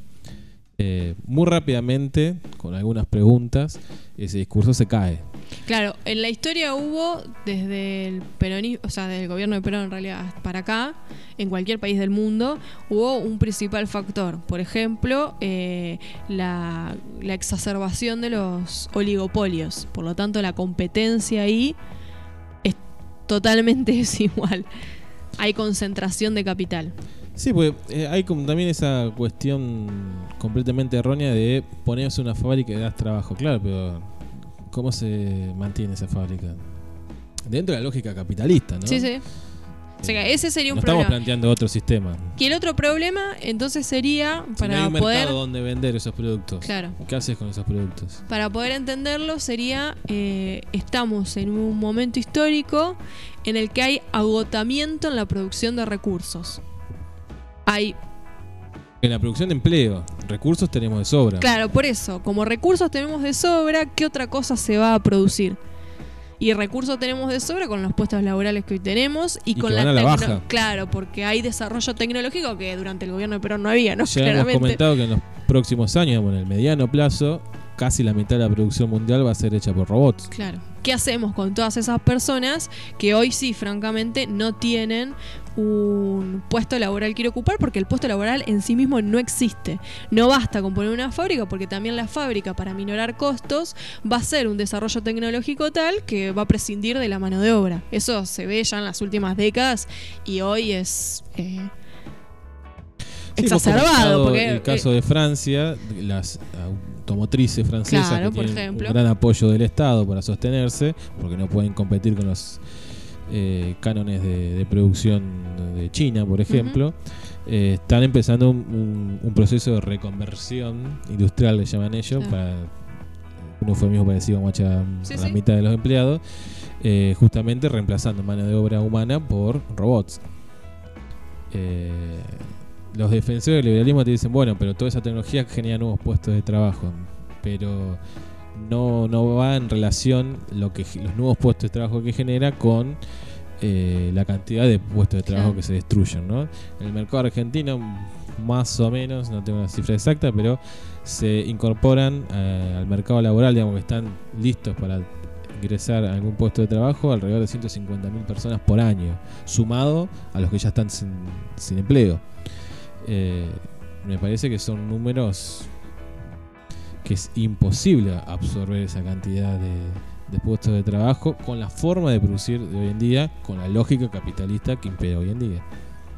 Entonces, no, no está bien, está mal porque esa frase está descontextualizada, básicamente. Sí, descontextualizada y eh, también lo que trata de emparentar es que eh, el peronismo o el kirchnerismo lo que fomenta es la vagancia. ¿no? Claro. Que- Cuando, con el gobierno de Macri, pues la siempre- izquierda también se dice que la izquierda. Cuando Marx mismo decía que la única forma de realización sí. personal es el trabajo. El trabajo, exactamente. Eh, durante el gobierno de Mauricio Macri hubo eh, proliferación de planes sociales. Sí, se duplicaron. Se duplicaron, exacto. Pero bueno, lo importante es esto.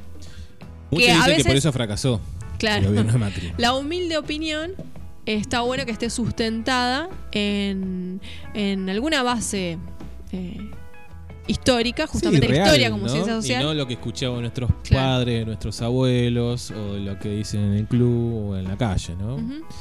Eh, que tampoco es que hay que sentarse a leer a Marx, ni a Foucault, ni a ningún filósofo, ni nada. Hay que leer el diario, no mucho más que eso. Me hace acordar a mm, eh, una frase de Bertolt Brecht. No, no aceptes lo habitual como cosa natural. sigue la frase de Brecht.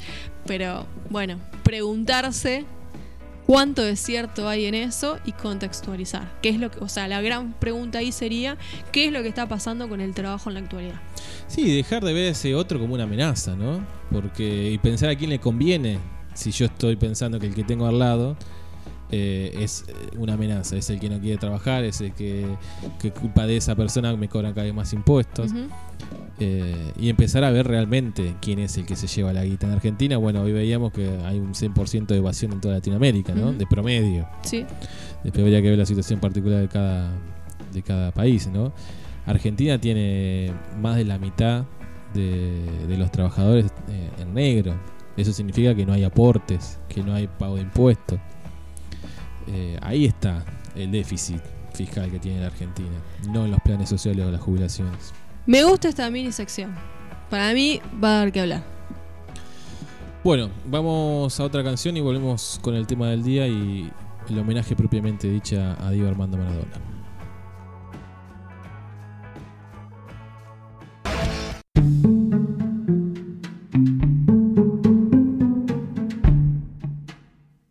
¿Cuál es nuestro destino? ¿Nacimos para morir? ¿Habrá una revolución? ¿Podemos ser elfos? ¿River o Boca? ¿Qué es la realidad? ¿Somos los únicos en el universo? ¿El amor es pérdida? ¿Podemos aprender? ¿La izquierda o las izquierdas? ¿Derechos humanos para animales? ¿El autor y la obra es lo mismo? ¿General San Martín o General Alvear? ¿Naturaleza o muerte? El tema del día en un minuto.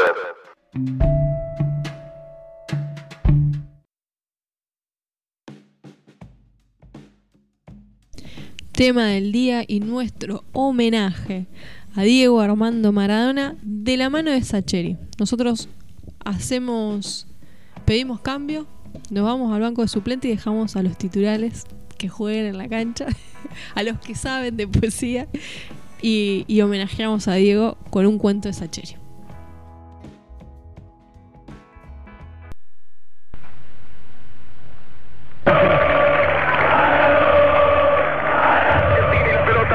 y el partido. ¿Para cuándo Argentina y el gol? Vamos muchachos. La pelota viene para Batista, Batista para Enrique, Enrique cambia para el Vasco. Allá vino para el Orticochea que lo tiene a Diego como número 10, a Giusti como número 9, a Burruchaga de 8 y a Valdano de 7. La pelota va para Maradona, Maradona puede tocar para Enrique, siempre Maradona es un drible. Se va, se va entre tres, siempre Diego. Genial, genial, genial. Tocó para Valdano. Entró Maradona, falta el 3, intención, vamos. ¡Gol!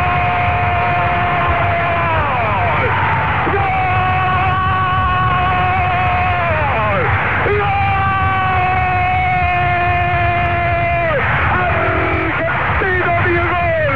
Diego Armando Maradona entró a buscar después de una jugada maravillosa. Un rechace para atrás, saltó con la mano para mí, para convertir el gol. Mandando la pelota por arriba de Peter Shilton. En línea no lo advirtió. El árbitro lo visió, lo vio desesperadamente.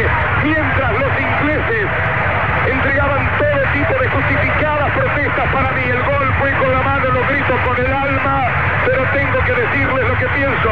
Solo espero que me digan desde Buenos Aires si están mirando el partido en televisión ahora mismo, por favor, si fue válido el gol de Maradona, aunque el árbitro lo vio. Argentina está ganando por 1 a 0 y que Dios me perdone lo que voy a decir. Contra Inglaterra hoy, aún así, con un gol con la mano. ¿Qué quiere que le diga?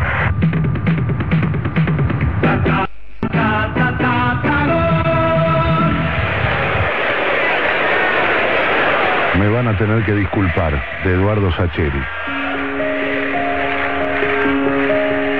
Sí, me van a tener que disculpar. Yo sé que un hombre que pretende ser una persona de bien debe comportarse según ciertas normas, aceptar ciertos preceptos, adecuar su modo de ser a determinadas estipulaciones aceptadas por todos. Seamos más claros.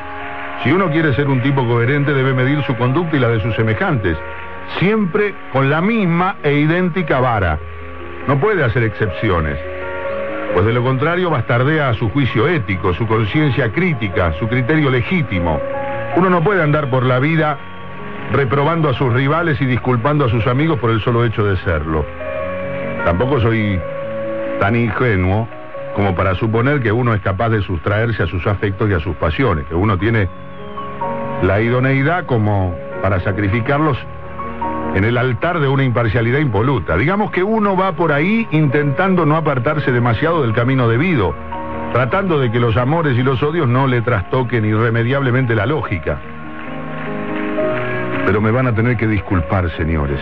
Hay un tipo con el que no puedo, y ojo, que lo intento, me digo, no puede haber excepciones, no, no debe haberlas. Y la disculpa que requiero de ustedes es todavía mayor, porque el tipo del que hablo no es un benefactor de la humanidad, ni un santo varón, ni un valiente guerrero que ha consolidado la integridad de mi patria. No, nada de eso. El tipo tiene una actividad mucho menos importante, mucho menos trascendente, mucho más profana. Le voy adelantando que el tipo es un deportista, imagínense, señores. Llevo escritas 263 palabras hablando del criterio ético y sus limitaciones y todo por un simple caballero que se gana la vida pateando una pelota. Ustedes podrán decirme que eso vuelve mi actitud todavía más reprobable, tal vez tengan razón. Tal vez por eso he iniciado estas líneas disculpándome. No obstante, y aunque tengo perfectamente claras esas cosas, no puedo cambiar mi actitud. Sigo siendo incapaz de juzgarlo con la misma vara con la que juzgo al resto de los seres humanos. Y ojo que no solo no es un pobre muchacho saturado de virtudes, tiene muchos defectos. Tiene tal vez tantos defectos como quien escribe estas líneas o como el que más.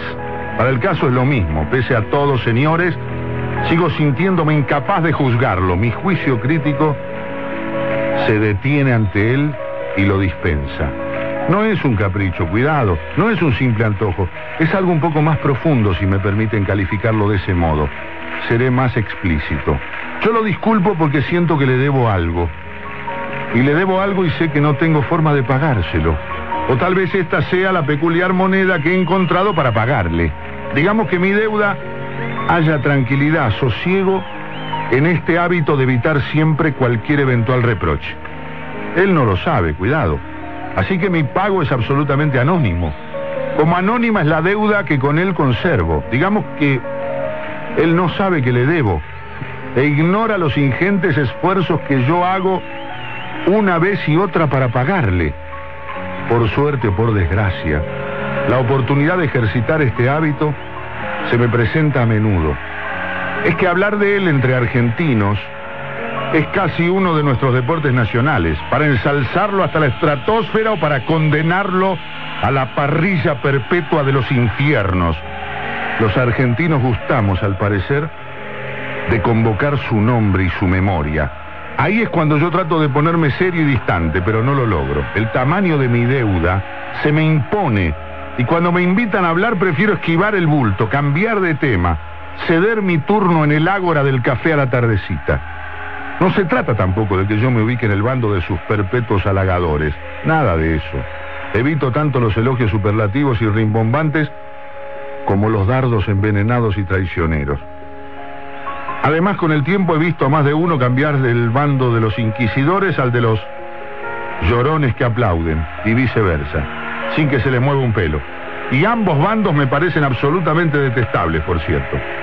Por eso yo me quedo callado o cambio de tema, y cuando a veces alguno de los muchachos no me lo permite porque me acorrala con una pregunta directa que cruza el aire llevando específicamente mi nombre, tomo aire, hago como que pienso y digo alguna idiotez al estilo de y no sé, habría que pensarlo. O tal vez arriesgo un... Vaya uno a saber, son tantas cosas para tener en cuenta. Es que tengo demasiado pudor como para explayarme del modo en que aquí lo hago. Y soy incapaz de condenar a mis amigos al suplicio de escuchar mis argumentos y mis justificaciones. Por empezar, les tendría que decir que la culpa de todo la tiene el tiempo, ¿sí? Como lo escuchan el tiempo el tiempo que se empeña en transcurrir cuando a veces debería permanecer detenido, el tiempo que nos hace la guachada de romper los momentos perfectos, inmaculados, inolvidables, completos. Porque si el tiempo se quedase ahí, inmortalizando a los seres y a las cosas en su punto justo, nos libraría de los desencantos, de las corrupciones, de las ínfimas traiciones tan propias de nosotros los mortales. Y en realidad, es por ese carácter tan defectuoso del tiempo que yo me comporto como lo hago. Como un modo de subsanar en mis modestos alcances esas barbaridades injustas que el tiempo nos hace. En cada ocasión en la que mencionan su nombre, en cada oportunidad en la cual me invitan al festín de adorarlo y denostarlo, yo me sustraigo a este presente absolutamente profano y con la memoria que el ser humano conserva para los hechos esenciales, me remonto a ese día, al día inolvidable en el que me vi obligado a sellar este pacto que, hasta el presente he mantenido en secreto. Digamos que mi memoria es el salvoconducto para volver el tiempo al lugar cristalino del que no debió moverse, porque era el exacto lugar en que merecía detenerse para siempre, por lo menos para el fútbol, para él y para mí, porque la vida es así. A veces se combina para alumbrar momentos como ese, instantes después de los cuales nada vuelve a ser como era, porque no puede, porque todo ha cambiado demasiado, porque por la piel y por los ojos nos ha entrado algo de lo cual nunca vamos a lograr desprendernos. Esa mañana habrá sido como todas, el mediodía también, y la tarde arranca en apariencia como tantas otras.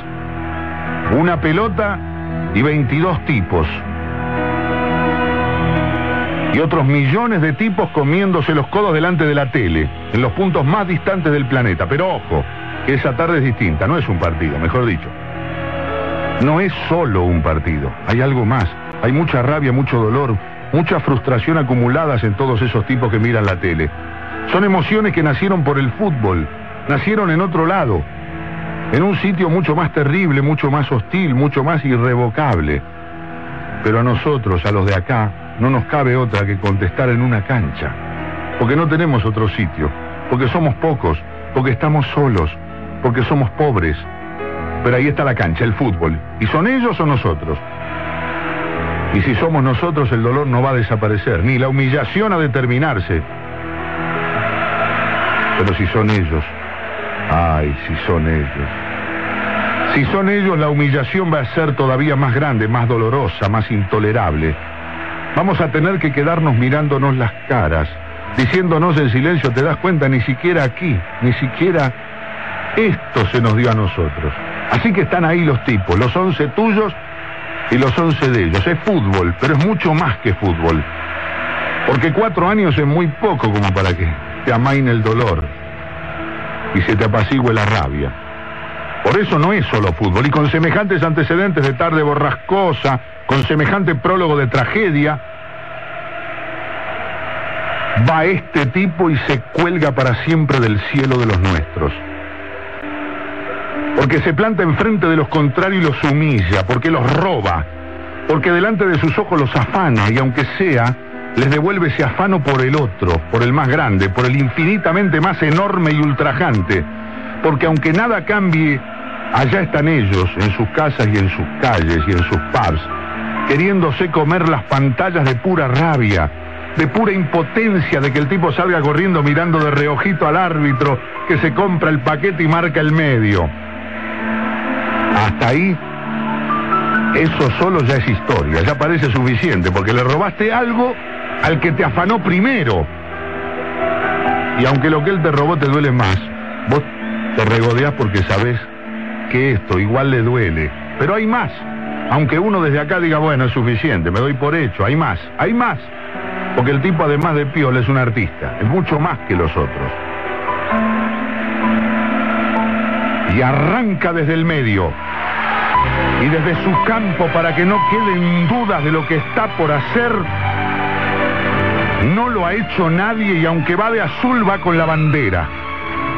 La lleva en una mano, aunque nadie la vea. Empieza a desparramarlos para siempre y los va liquidando uno por uno, moviéndose al calor de una música que ellos, pobres giles, no entienden. No sienten la música porque... No sienten, pero sí sienten un vago escosor.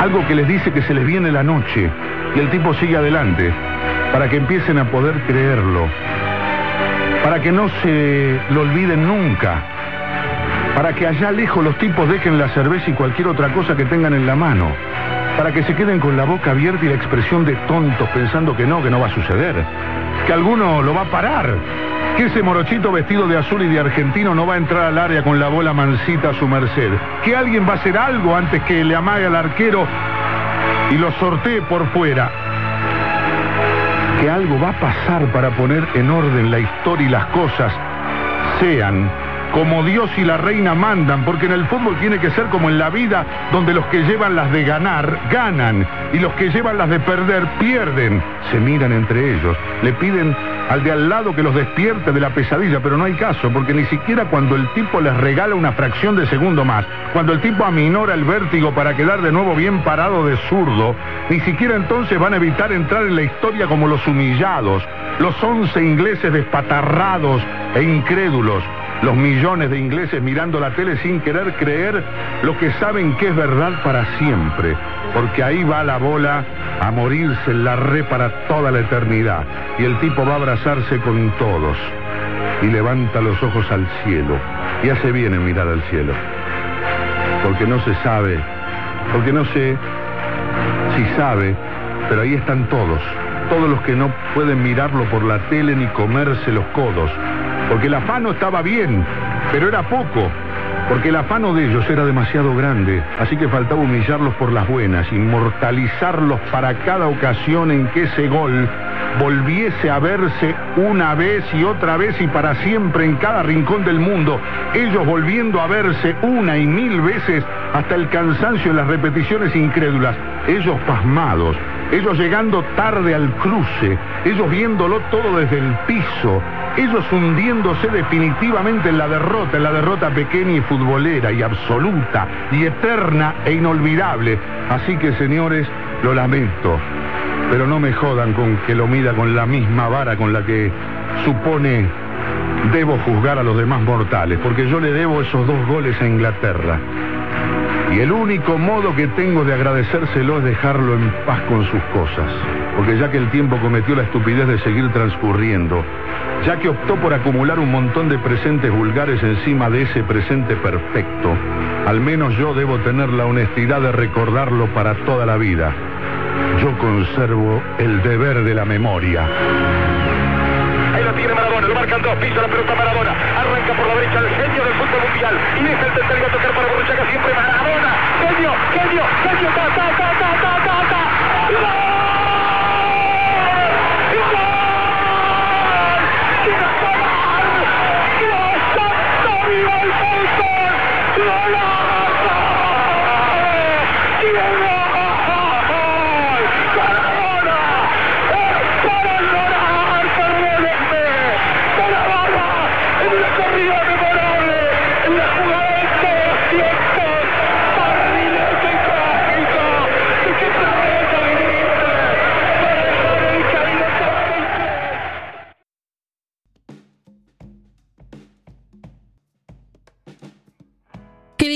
el relato de Sacheri, ¿no? Sí, lamentablemente la computadora nos jugó en contra y salió un ruido que no sabemos qué es.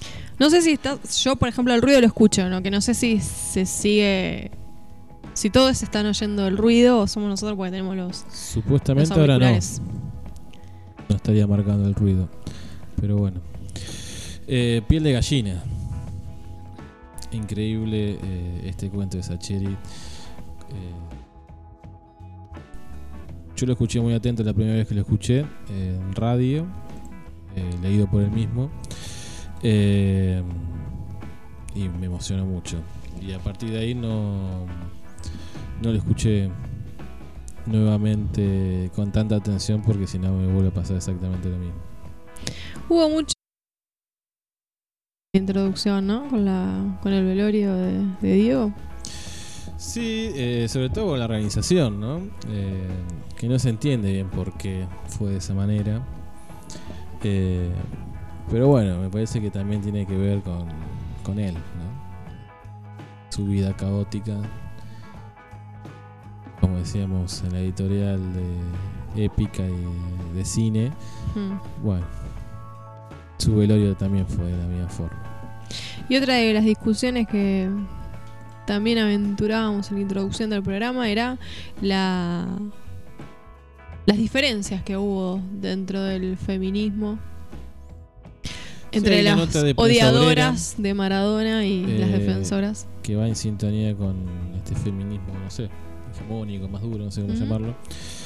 eh, que exacerba la cuestión negativa que nadie niega de, de Maradona. Me parece que Sacheri es muy claro también en el cuento en eso. eh, de que no, no es un alu, a- no va a ser la palabra, se me trabó. Hoy me preguntaban si había visto mucho Los Simpsons que ponía tantas S donde no iban, porque hablaba como Apu. Eh, estoy medio trabado, debe ser tal vez un poco eh, el homenaje. Eh, hay una nota re interesante hablando de esa discusión que mm, publicó Mariana Carvajal. Igual no fue la única, porque, por ejemplo, eh, Claudia Corol, que es de Pañuelos del Rebeldía, también feminista, también salió. Telma Fardín. También salió. eh, a defender eh, su propio- obvio, primero su posicionamiento y el de tantas otras mujeres que, bueno, lloraron, duelaron al fallecimiento de Diego. Y habla de eh, el, Cámara también, eh, una nota muy buena en Sí. la revista Anfibia. el feministómetro. ¿No? Que quién, quién es el que pretende poner ese feministómetro, porque claro, la acusación era, bueno, si estás duelando a Maradona, fue un machista, eh, no podés pertenecer al movimiento feminista, ¿no? Básicamente eso. Y la verdad es que mm, muy interesante las respuestas, primero porque eh, justamente el movimiento feminista lo que pretende es que cualquier mujer se pueda expresar, punto número uno, eh, puede expresar sus sentimientos sin, sin ningún tipo de impedimento, ni limitación, ni censura Ni prejuicio. ni prejuicio.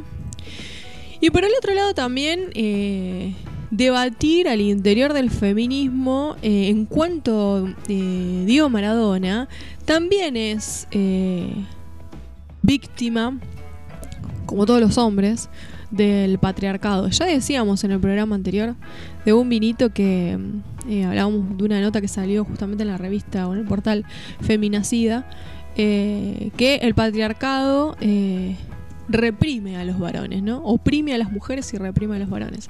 La verdad que la muerte de Diego y toda la discusión que se- generó sobre todo en las redes sociales eh, está dando lugar dentro del feminismo, bienvenido sea para esa, para esa discusión.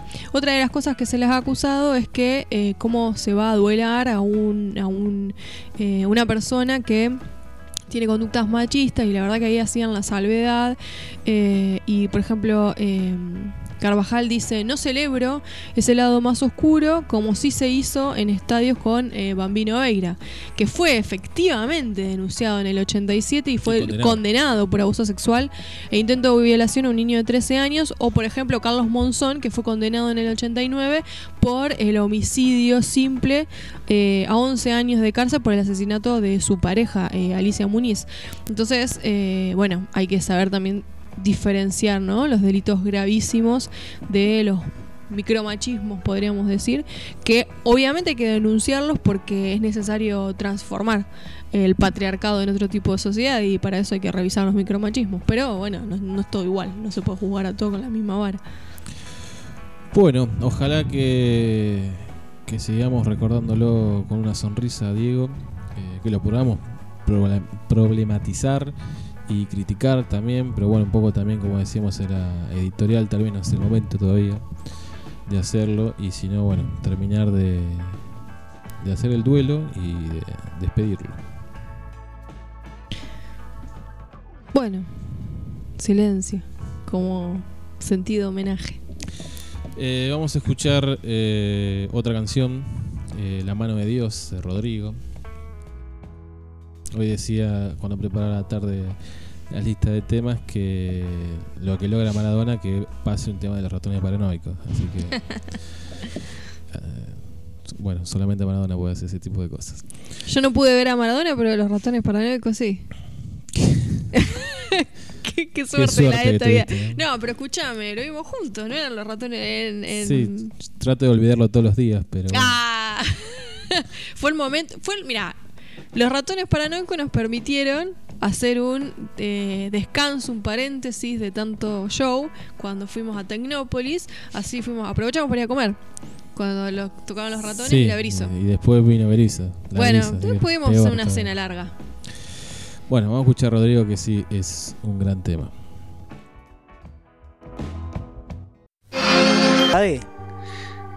Un vinito radio te spoilea la realidad.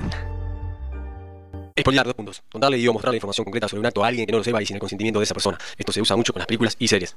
Un ministro entiende la realidad como un concepto relativo y no absoluto, por lo que ponemos en cuestionamiento la realidad que te estamos expoliando. Punto.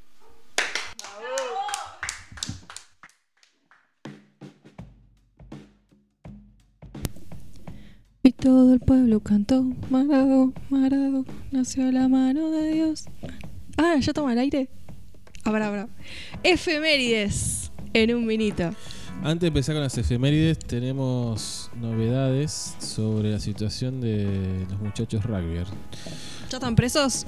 No. ¿Van a ser enjuiciados en Nuremberg? Argentina de rugby eh, revocó la capitanía de Pablo Matera y lo suspendió de la selección nacional junto a Guido Petti y a Santiago Socino. Hasta tanto se defina su situación disciplinaria, iniciará un proceso disciplinario a los tres jugadores. Muchas gracias a Diego Zampini por acercarnos esta información. Gracias, Diego. Me parece, está bien que se haga, pero me parece un poco hipócrita por parte de la asociación del rugby unión, no sé cómo se llama. Eh, se enteraron hoy. Bueno, algo es algo. Ya, ya, ya empezará Claro, una reeducación en el mundo del rugby. Van como siempre de atrás, ¿no? Pidieron disculpas por no haber hecho Eh, el homenaje. sí, sí. Cuando en enero pasó. Ah, pidieron disculpas por lo del homenaje. Sí, pidieron disculpas. Ah, mira. Eh, por el no homenaje, ¿no? Sí, sí, sí. Eh, en enero, cuando fue el asesinato de Fernando, Sí, sí. eh, sacaron un comunicado hablando de situación trágica, sin ningún tipo de condena, muy lavado. Eh, me parece que hay que renovar esa federación, no sé, o Hay que intervenirla. Y pero ahí te estarían tildando de antidemocrático, de, de comunista. Pero antidemocrático es tuitear que es un lindo día para en el auto a pisar negro. Sí, está bien. Bueno, eh, en misma sintonía, el sábado en una de las manifestaciones eh, pro vida, entre Sí. muchísimas comillas. En un En Falcon verde. sí a la vida. Por eso vuelvo a repetir la frase de hay que ser intolerante con los intolerantes. Es la única manera que podamos garantizar eh, vivir realmente en democracia y en libertad. 25 de noviembre, ¿qué sucedía un 25 de noviembre? Como siempre, ya saben, las efemérides las retrotraemos algunos días eh, antes del lunes. En 1960, la dictadura de Rafael Trujillo asesina en la República Dominicana a las hermanas Minerva, Patria y María Teresa Mirabal, opositoras al régimen. El crimen causa un gran impacto en el país. Trujillo sería asesinado en mayo del 61, lo que puso fin a una tira- tiranía de 31 años. En recuerdo de las tres hermanas es el Día Internacional de la Eliminación de la Violencia contra la Mujer, establecido por las Naciones Unidas. En Argentina, en este año, un total de 168 casos de femicidios se registraron entre el 1 de enero y el 31 de julio del 2020, lo que implica un 15% más de casos respecto al mismo periodo del año pasado, según un relevamiento realizado por el Observatorio de Femicidios de la Defensoría del Pueblo de la Nación. El informe detalla que del total de casos, 13 fueron femicidios vinculados, es decir, aquellos en que los propósitos del agresor es provocar sufri- sufrimiento a la víctima, un agravante incluido en el inciso 12 del artículo 80 del Código Penal, en los que murieron seis mujeres y siete varones. Además, precisa que durante la etapa estudiada fueron asesinadas dos mujeres trans y se produjeron dos suicidios feminicidas, una categoría con la que se denominan los hechos en los que las mujeres se quitan la vida como consecuencia de los abusos sistemáticos per- per- perpetrados por hombres, los cuales aún hoy siguen impunes. Las estadísticas elaboradas destacan que 106 de los femicidios fueron cometidos por la pareja o la expareja de la víctima. En el informe también se indica que se verificó la existencia de una relación preexistente entre la víctima y el victimario en la mayoría de los casos registrados, ya que 74 mujeres fueron asesinadas por su pareja, 32 por su expareja y otras 35 por conocidos o familiares, mientras que un porcentaje menor refiere a desconocidos. En cuanto a los rangos etarios de las víctimas, el estudio señala que del total de casos 17 mujeres eran menores de 18 años, de las cuales 11 tenían menos de 10 y que como consecuencia de los femicidios, 136 niños, niñas y adolescentes perdieron a sus madres y en solo 35 hechos no se registraron víctimas colaterales. El informe también señala que solo el 17,3% de las mujeres había radicado denuncias por violencia de género de forma previa contra los agresores, una cifra que descendió en relación al mismo periodo del año pasado, 22,6%, y el 2018, 21,6%. El Día de la No Violencia contra la Mujer es lucha contra el patriarcado y el capitalismo. Los celos, el hostigamiento, las muertes es violencia, como también lo es la pobreza. Morir en abortos clandestinos, la marca de la desigualdad social y económica, el hambre, la desocupación, también es violencia. Contra la violencia patriarcal, colonialista y capitalista se va a caer.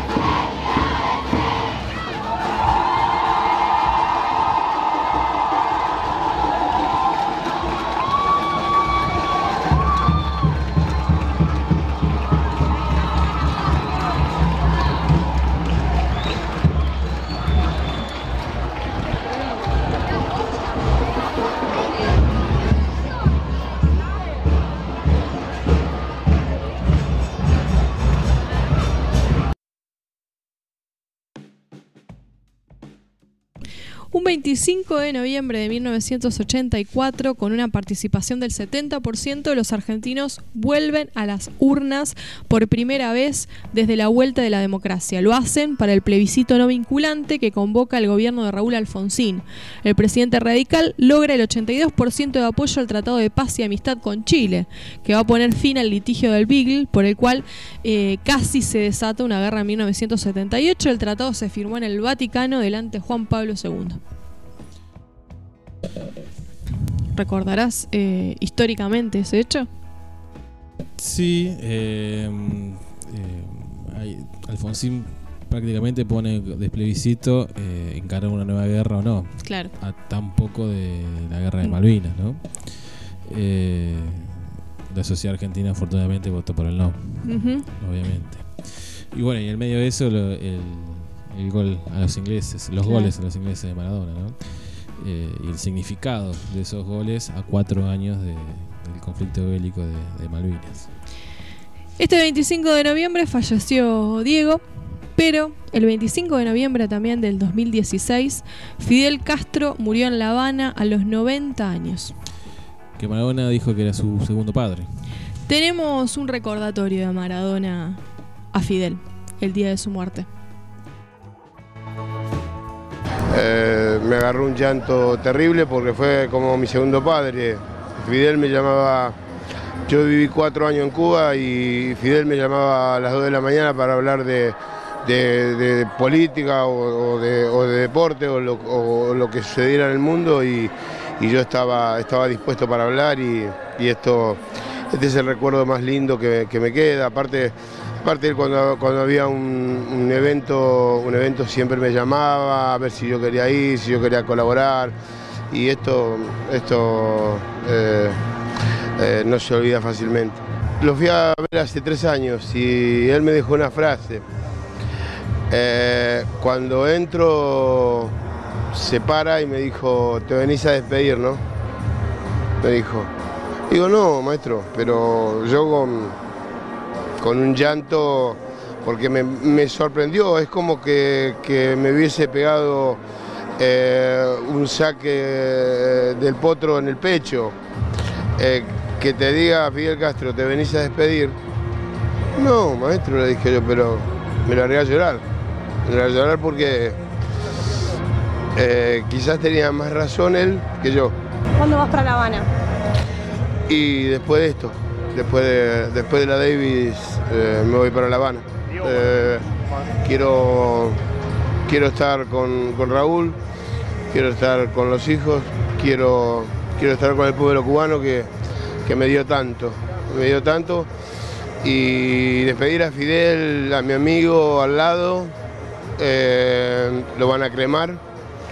Y, y poder decirle toda la gratitud que tengo de toda mi vida, de toda mi vida, porque él me- habló muchísimo de, la droga, me habló muchísimo de las recuperaciones, eh, me habló de que se podía y pude.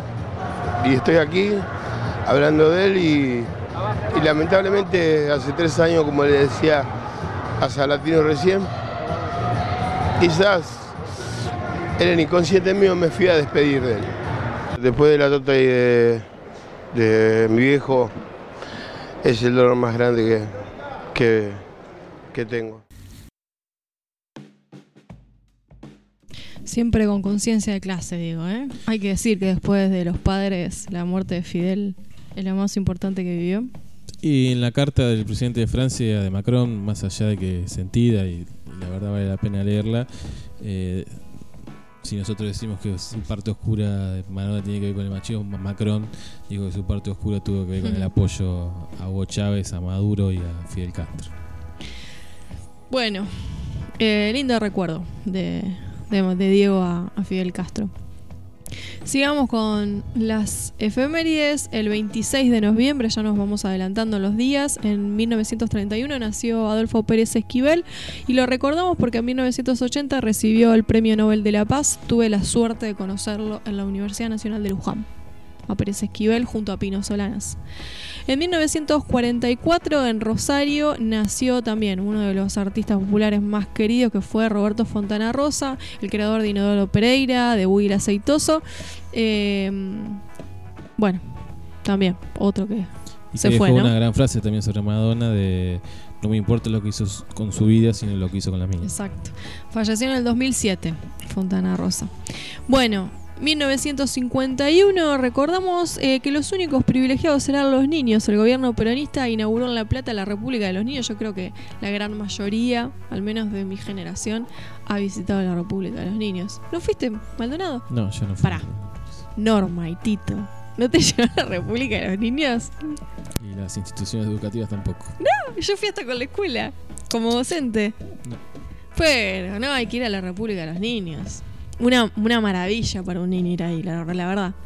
28 de noviembre 2014, un otro gran homenajeado por Maradona, Roberto Gómez Bolaño, el creador del Chavo, del Chapulín Colorado, falleció en Cancún a los 85 años. Eh, Maradona tiene una frase también que dice si uno algo así como cuando uno está mal, bueno, se sienta y mira, me siento a mirar el Chavo. Eh, en el 2016 recordamos también eh, el- lo que le sucedió al plantel de Chapecoense. Parece que fue ayer, ya pasaron cuatro años de ese trágico accidente aéreo, eh, bueno, que donde falleció el conjunto del equipo brasileño. Nos quedamos sin conexión de la radio, no sé qué ha pasado, en Facebook estamos, pero en, En la Facebook radio no. estamos, en la radio no. Sigamos por las dudas. El 29 de noviembre en el 69 Ahí conectamos, ahí conectamos. salió a la venta el primer disco de Almendra, que fue titulado con el nombre de la banda y cuyo emblema, entre otros, ¿no? Pero eh, el, álbum, el tema mítico de ese, de ese álbum fue Muchacha Ojos de Papel.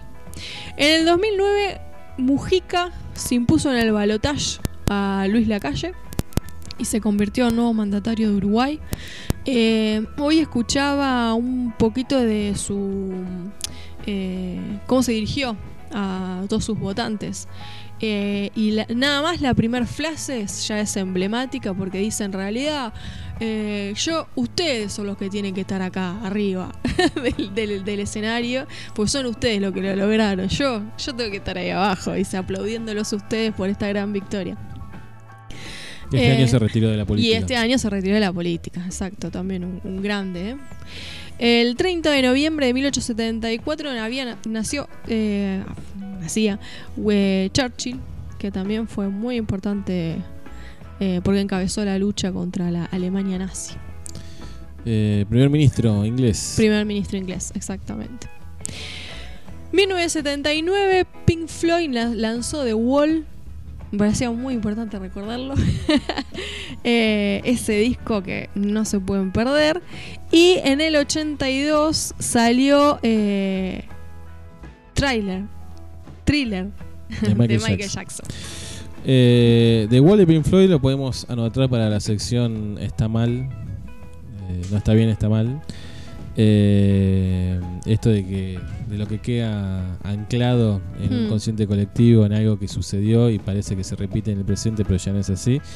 Eh, porque todavía persiste una idea de la escuela eh, represiva como la de la que se muestra en The Wall, cuando en la realidad ya no, no es de esa manera, ¿no? Podemos armar debate al respecto.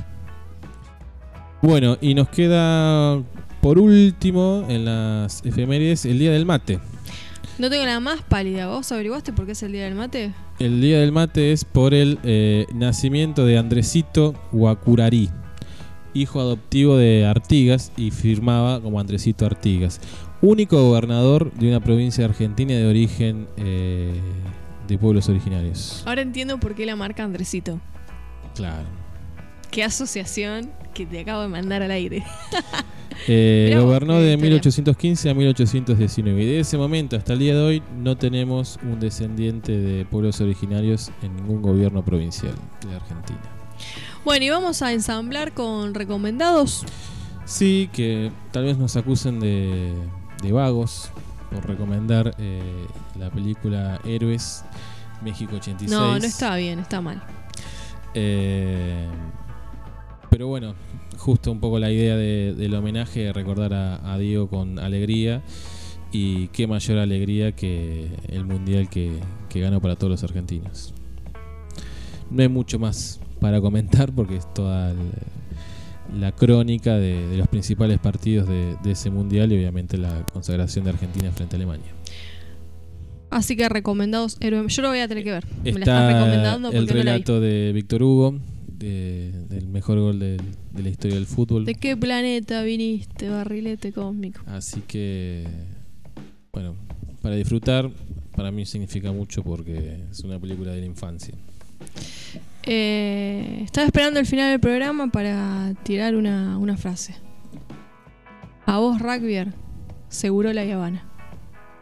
Seguramente Diego hoy, No sé si va a salir muy bien eso, pero.